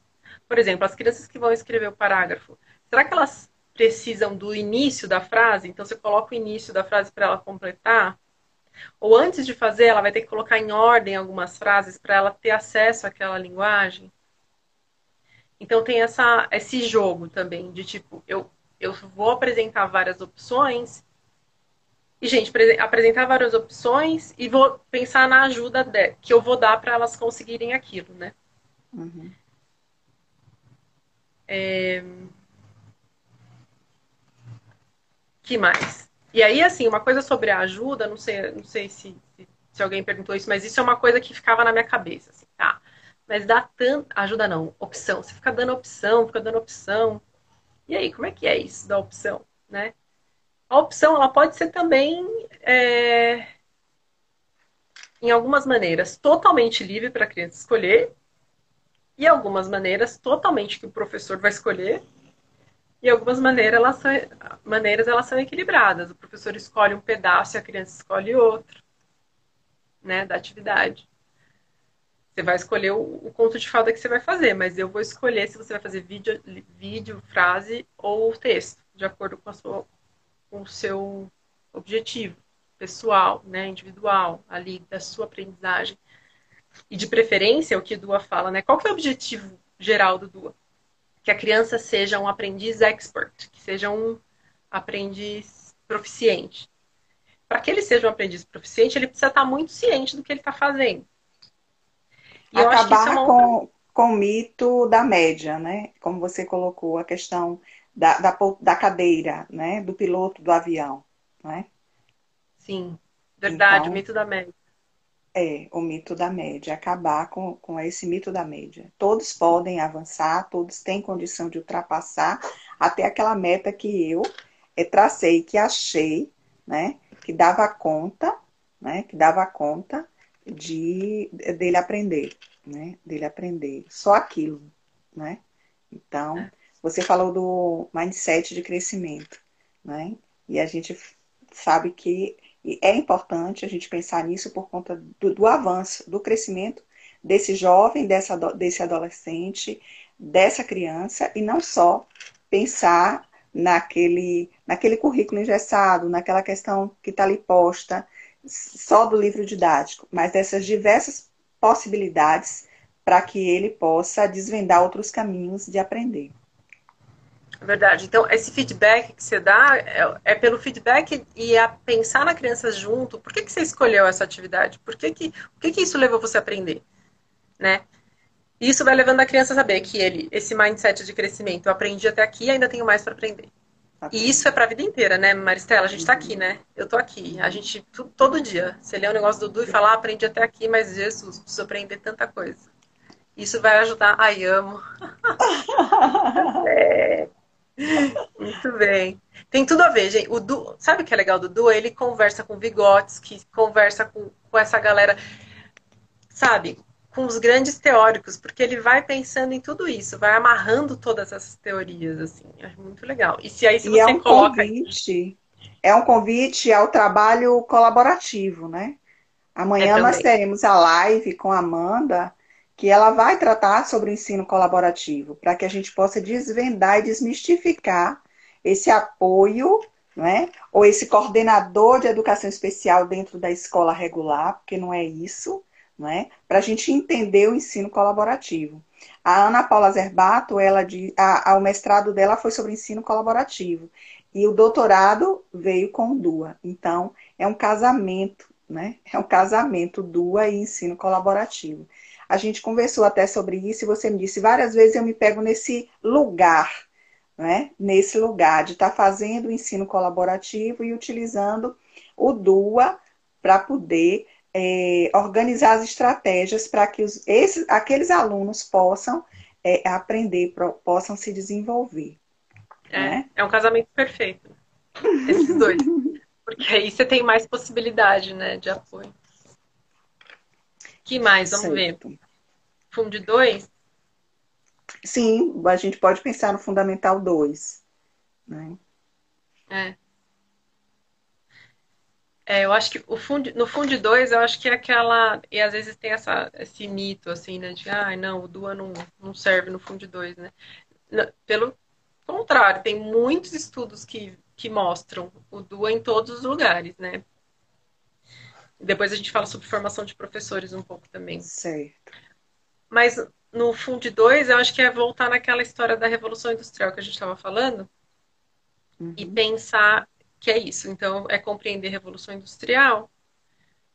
O que, que vai? Primeira coisa, como é que eu vou engajar essa criança? De repente, vou fazer uma ponte entre é, produção de larga escala, que eu vejo acontecer todo dia, e o mercado, a 25 de março, por exemplo, e o que está né, da onde surgiu isso, tá bom. Revolução industrial. Então você põe um tema interessante. Ou não, você vai fazer um jogo para você ter mais engajamento e fazer a criança querer aprender aquilo.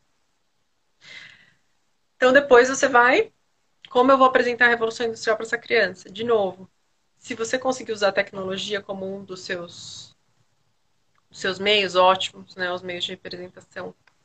Se não, trazer alguma figura, alguma coisa visual para a criança pensar, pensar na vida, olhar para fora, entrevistar alguém, traz alguém para ser entrevistado, para falar disso. Algum outro professor, né? Sei lá.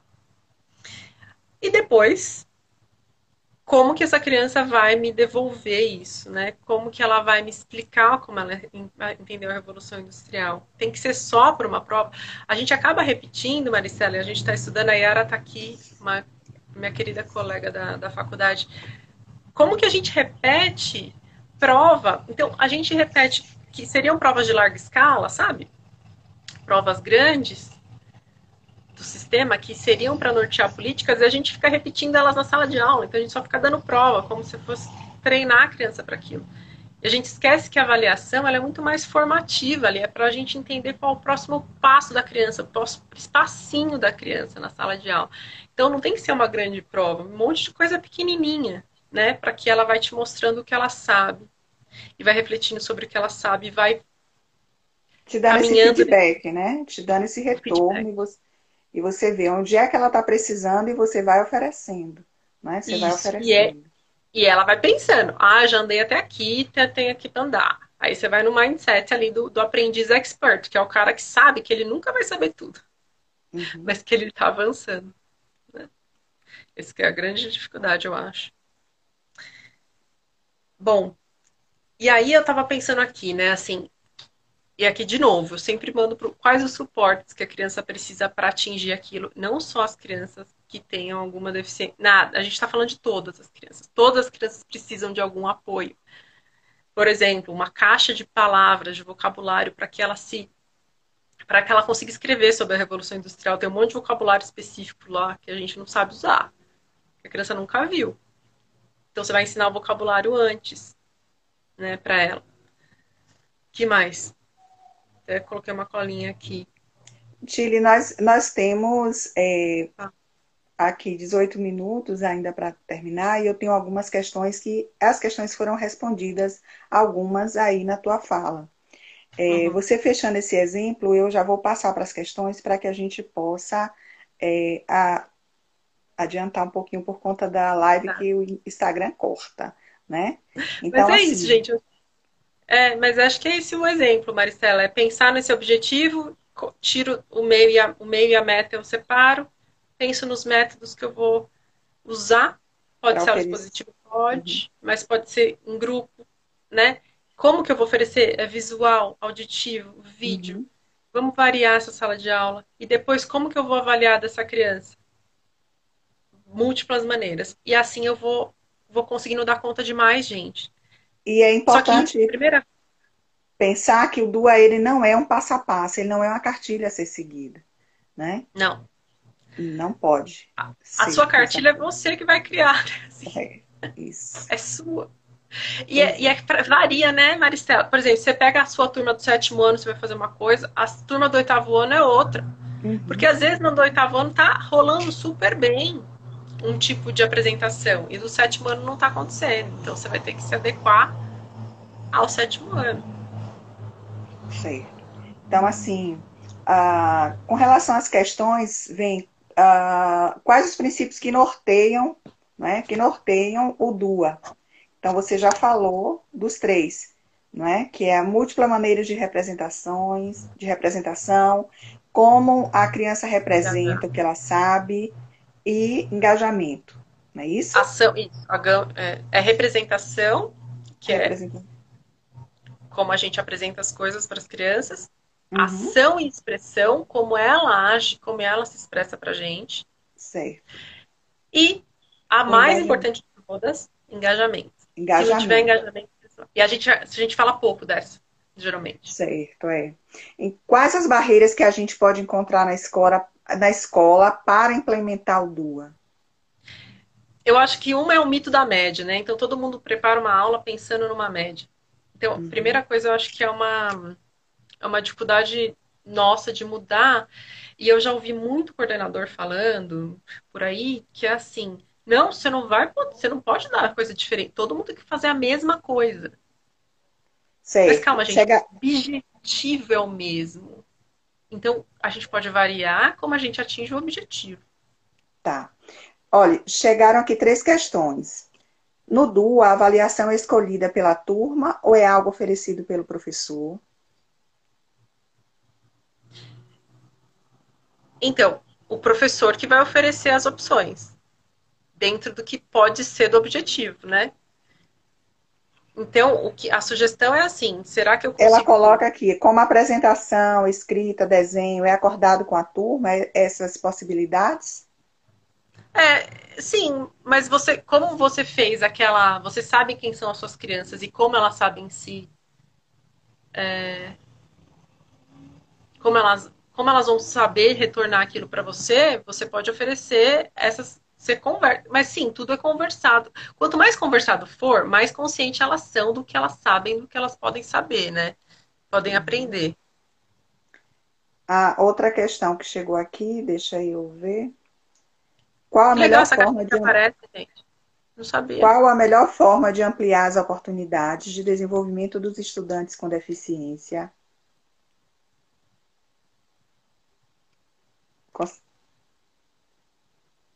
Qual a melhor, a melhor forma, de, forma de ampliar as oportunidades de desenvolvimento dos estudantes com deficiência?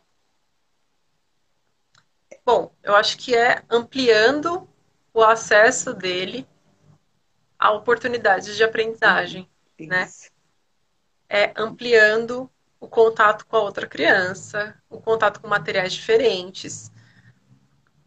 E a gente sempre pensar que o cérebro é plástico e ele está se desenvolvendo, ainda mais no Fundi 1, Fundi 2, o cérebro é muito plástico. Então a gente tem que aproveitar que os neurônios estão a mil por hora e apresentar mais oportunidades de aprendizagem e testar o que a gente puder.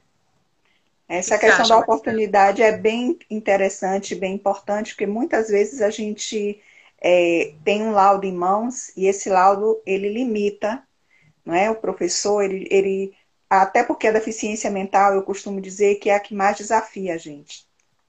Porque o cego, o surdo, a gente sabe que tem o braille, que tem as libras, mas o déficit intelectual, a gente fica muito sem, sem saber como lidar, até onde ele sabe, o que ele sabe. Então, nos desafia muito, desafia bastante, né? Essa questão.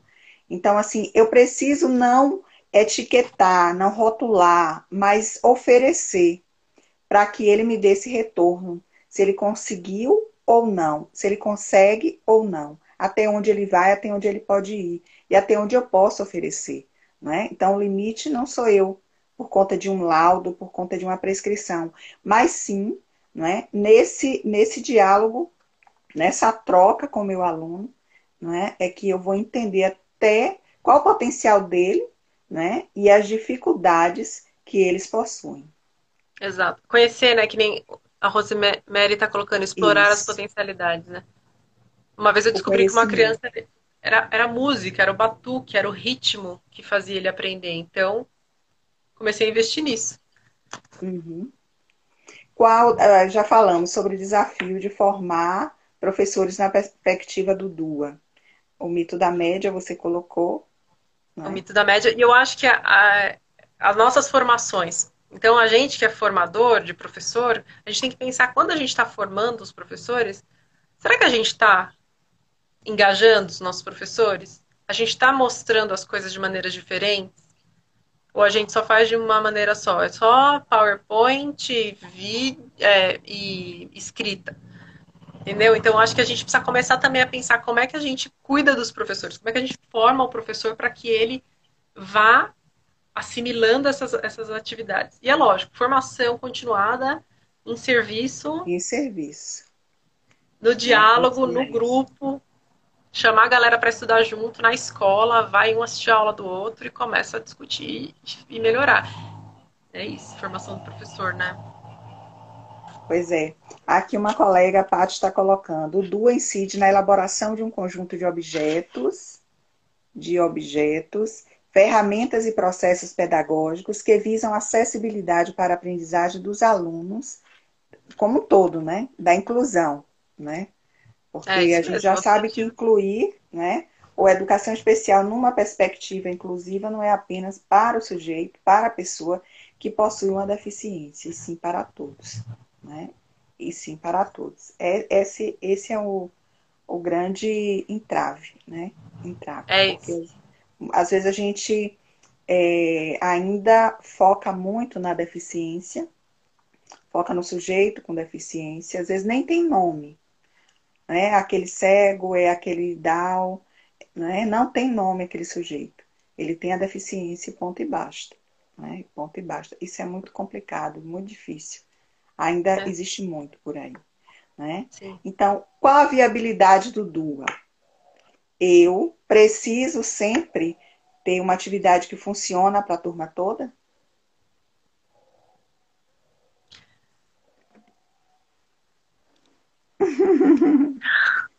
Bom, acho que você precisa ter várias atividades que Sim. podem funcionar, que tem o potencial de funcionar, né? É isso, ter cartas na manga. E eu acho que quando a gente planeja só uma maneira, o risco é muito grande, né? De não dar certo, porque vai ter alguém que não vai conseguir acessar aquilo. Isso. Vai ter alguém que vai ter dificuldade. É. Então, sim, a gente precisa ter uma sempre uma atividade que vai dar certo para é todo é por mundo. Isso que é então, importante esse, essa, esse casamento com o ensino colaborativo, porque você não fica só. Né? O professor do atendimento educacional especializado vai estar com você né, para criar estratégias para dar acesso àquela criança, aquele adolescente, aquele jovem ao currículo, à aprendizagem. E não apenas só de uma maneira, mas de várias, para que ele possa se apropriar do conhecimento. Né? Isso mesmo. Chile, querida, nós temos oito minutinhos. É, as outras perguntas eu já vi que você, na sua fala, você é, respondeu. É, respondemos aqui as, as questões do chat. Agora eu queria ver é, contigo o seguinte: você tem alguma consideração a fazer? Tem alguma coisa que você quer colocar e que você esqueceu? Não, eu acho que a única coisa que eu fico pensando no Dua é assim, é... o que eu sinto é que quando a gente está numa sala de aula que não tem o Dua, né, então se eu fico pensando numa criança que tem um comprometimento muito, muito grande. E aí eu preciso fazer, e aí eu acho que cai na flexibilização, na adaptação. Eu acho que o Du ajuda muito a gente a revolucionar para todo mundo. E aí a gente fica muito mais flexível para a gente pensar em todo mundo. Em todos, todos. E uma outra coisa do Dua é assim, em vez da gente ficar pensando só em como eu vou fazer, né? A gente sempre pensa na, no caso da inclusão, assim, ah, a gente está aqui conversando a inclusão porque eu quero acessar aquele aluno que tem dificuldade. Mas e aquele aluno que tem facilidade? Como é que ele está uhum. se desenvolvendo, desenvolvendo o máximo potencial dele? Né? Então o Du ele traz essa visão, ele arranca essa coisa de ah, eu vou, vou, vou fazer essa adaptação porque eu quero acesso para quem tem mais dificuldade. Não, eu vou fazer o acesso e o máximo potencial para todo mundo, inclusive a criança que tem. Eu não estou nem falando dos altas habilidades aqui, estou falando, mas também, lógico, mas as crianças que têm facilidade, enfim, que precisam também da, da atenção, né? Elas também precisam ser incluídas, engajadas. Às vezes é isso que falta, né? Engajamento. Então, a, a grande virada de chave do DUA é com relação à diversificação da didática do professor. Né? É isso. É o GPS. A revolução da casa, da, da, da, da escola, né? Da escola, porque tem que estar tá todo mundo no mesmo propósito. Né? Não pode estar tá o professor aplicando duas sozinho na sala. Primeiro que não é assim. É preciso estudar muito para poder fazer a aplicação dessa teoria. Né? Do duas na sala de aula. Então a gente não pode simplesmente é, ler um artigo, ler uma dissertação e pensar. A gente pode estar tá pensando em estudar mais é, para fazer essa definição né, na, na escola, né, na escola, na, na, na sala de aula. E assim, eu, eu enchi os meus olhos, é. Eu enchi meus olhos com o DUA, me enchi meus olhos com o ensino colaborativo, que eu acho que são é, possibilidades de mudança é, na educação, né? na educação, nas estratégias de ensino, na modificação do que a gente tem hoje. Então, eu, eu acho que a gente precisa estudar mais, buscar mais sobre o DUA e o ensino colaborativo, para que a gente possa pensar, repensar a nossa prática, né? E fazer essa virada de chave, transformando a educação. É. Tá? E às vezes a gente pode começar com um pouco, né, Maristela? Isso. O duelo é gigante, tem um monte de coisa. Começa com um pouco. Vou variar as maneiras que eu apresento, depois vou variar as maneiras que eu engajo. Vamos devagar, mas começa, porque aí você vai variando, aí você vai aumentando, e aí cada vez você vai. Né? Aumentando seu repertório. seu repertório. Isso. Pois é. é. Eu quero agradecer a você pela disponibilidade, pela atenção, não é? a divulgação da nossa live de hoje. Uma querida, não é? Eu fiquei muito feliz com o seu retorno, você sabe disso. É, porque, assim, nesse movimento de pandemia, as lives são muitas, não é? São muitas lives. E aí, o Pati Leal tá parabéns pela live perfeita. Obrigada, Pati. Assista Obrigada. amanhã, a gente tem aí a Amanda Cristina, que é a minha professora de aba na escola. Ela vai estar tá trabalhando com ensino colaborativo amanhã às 8 horas, às 20 horas, tá? E assim, eu tenho muito que aprender, a gente não sabe tudo, e ainda bem que não sabe, e a gente fica buscando esses apoios. Né? Então, são muitas lives, são muitos temas, são muitas coisas interessantes. As lives estão gravadas. Quem tiver interesse pode ir lá assistir todas as lives, tá? Porque é importante para que a gente possa ampliar né, o nosso olhar e melhorar a nossa prática. E com certeza o nosso aluno vai sentir isso e vai ser muito bom, né? Muito bom. Marcela, pode falar. Queria te agradecer. Queria te agradecer. Você é muito querida. Eu adorei conversar com você. Quero te conhecer ao vivo. Tá, vou obrigada. Vou te conhecer. Vem pra Bahia. Vem pra eu Bahia. Vou, mas eu adoro. E, pois é. Parabéns pela iniciativa.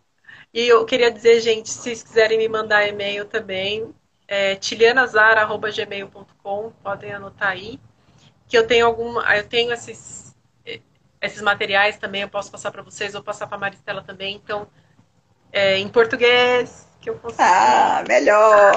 É português de. Sabe o que? É português de Portugal. Portugal agora tá com uma lei que eles usam uh, Universal Design for Learning lá. Então, eles começaram a criar uns vídeos, começaram a criar as coisas em português. Então, show. Pois é. Assim, as, as pessoas estão parabenizando aqui no chat. É muito, muito legal isso, né? É só é uma pontinha do iceberg e a gente tem muito que aprender sobre o DUA, né, para poder a gente melhorar a nossa prática. Gente, eu quero agradecer aos meus maratonistas de sucesso, fiéis. Amanhã, né, hashtag tamo junto. hashtag tamo junto. Ensino colaborativo às 20 horas com Amanda Cristina. Tile, um beijo, muito, muito, muito, beijo. muito obrigada. Um beijo para os meus maratonistas e amanhã estaremos aqui novamente, tá bom? Beijo grande. Acessem o site do Cash, que tem muita coisa, principalmente quem sabe inglês, porque eu tenho que aprender mais para poder acessar esses materiais, tá bom? Beijo obrigada. e até amanhã. Obrigada, Tile. Muito, muito, muito obrigada. obrigada. Tchau. Tchau.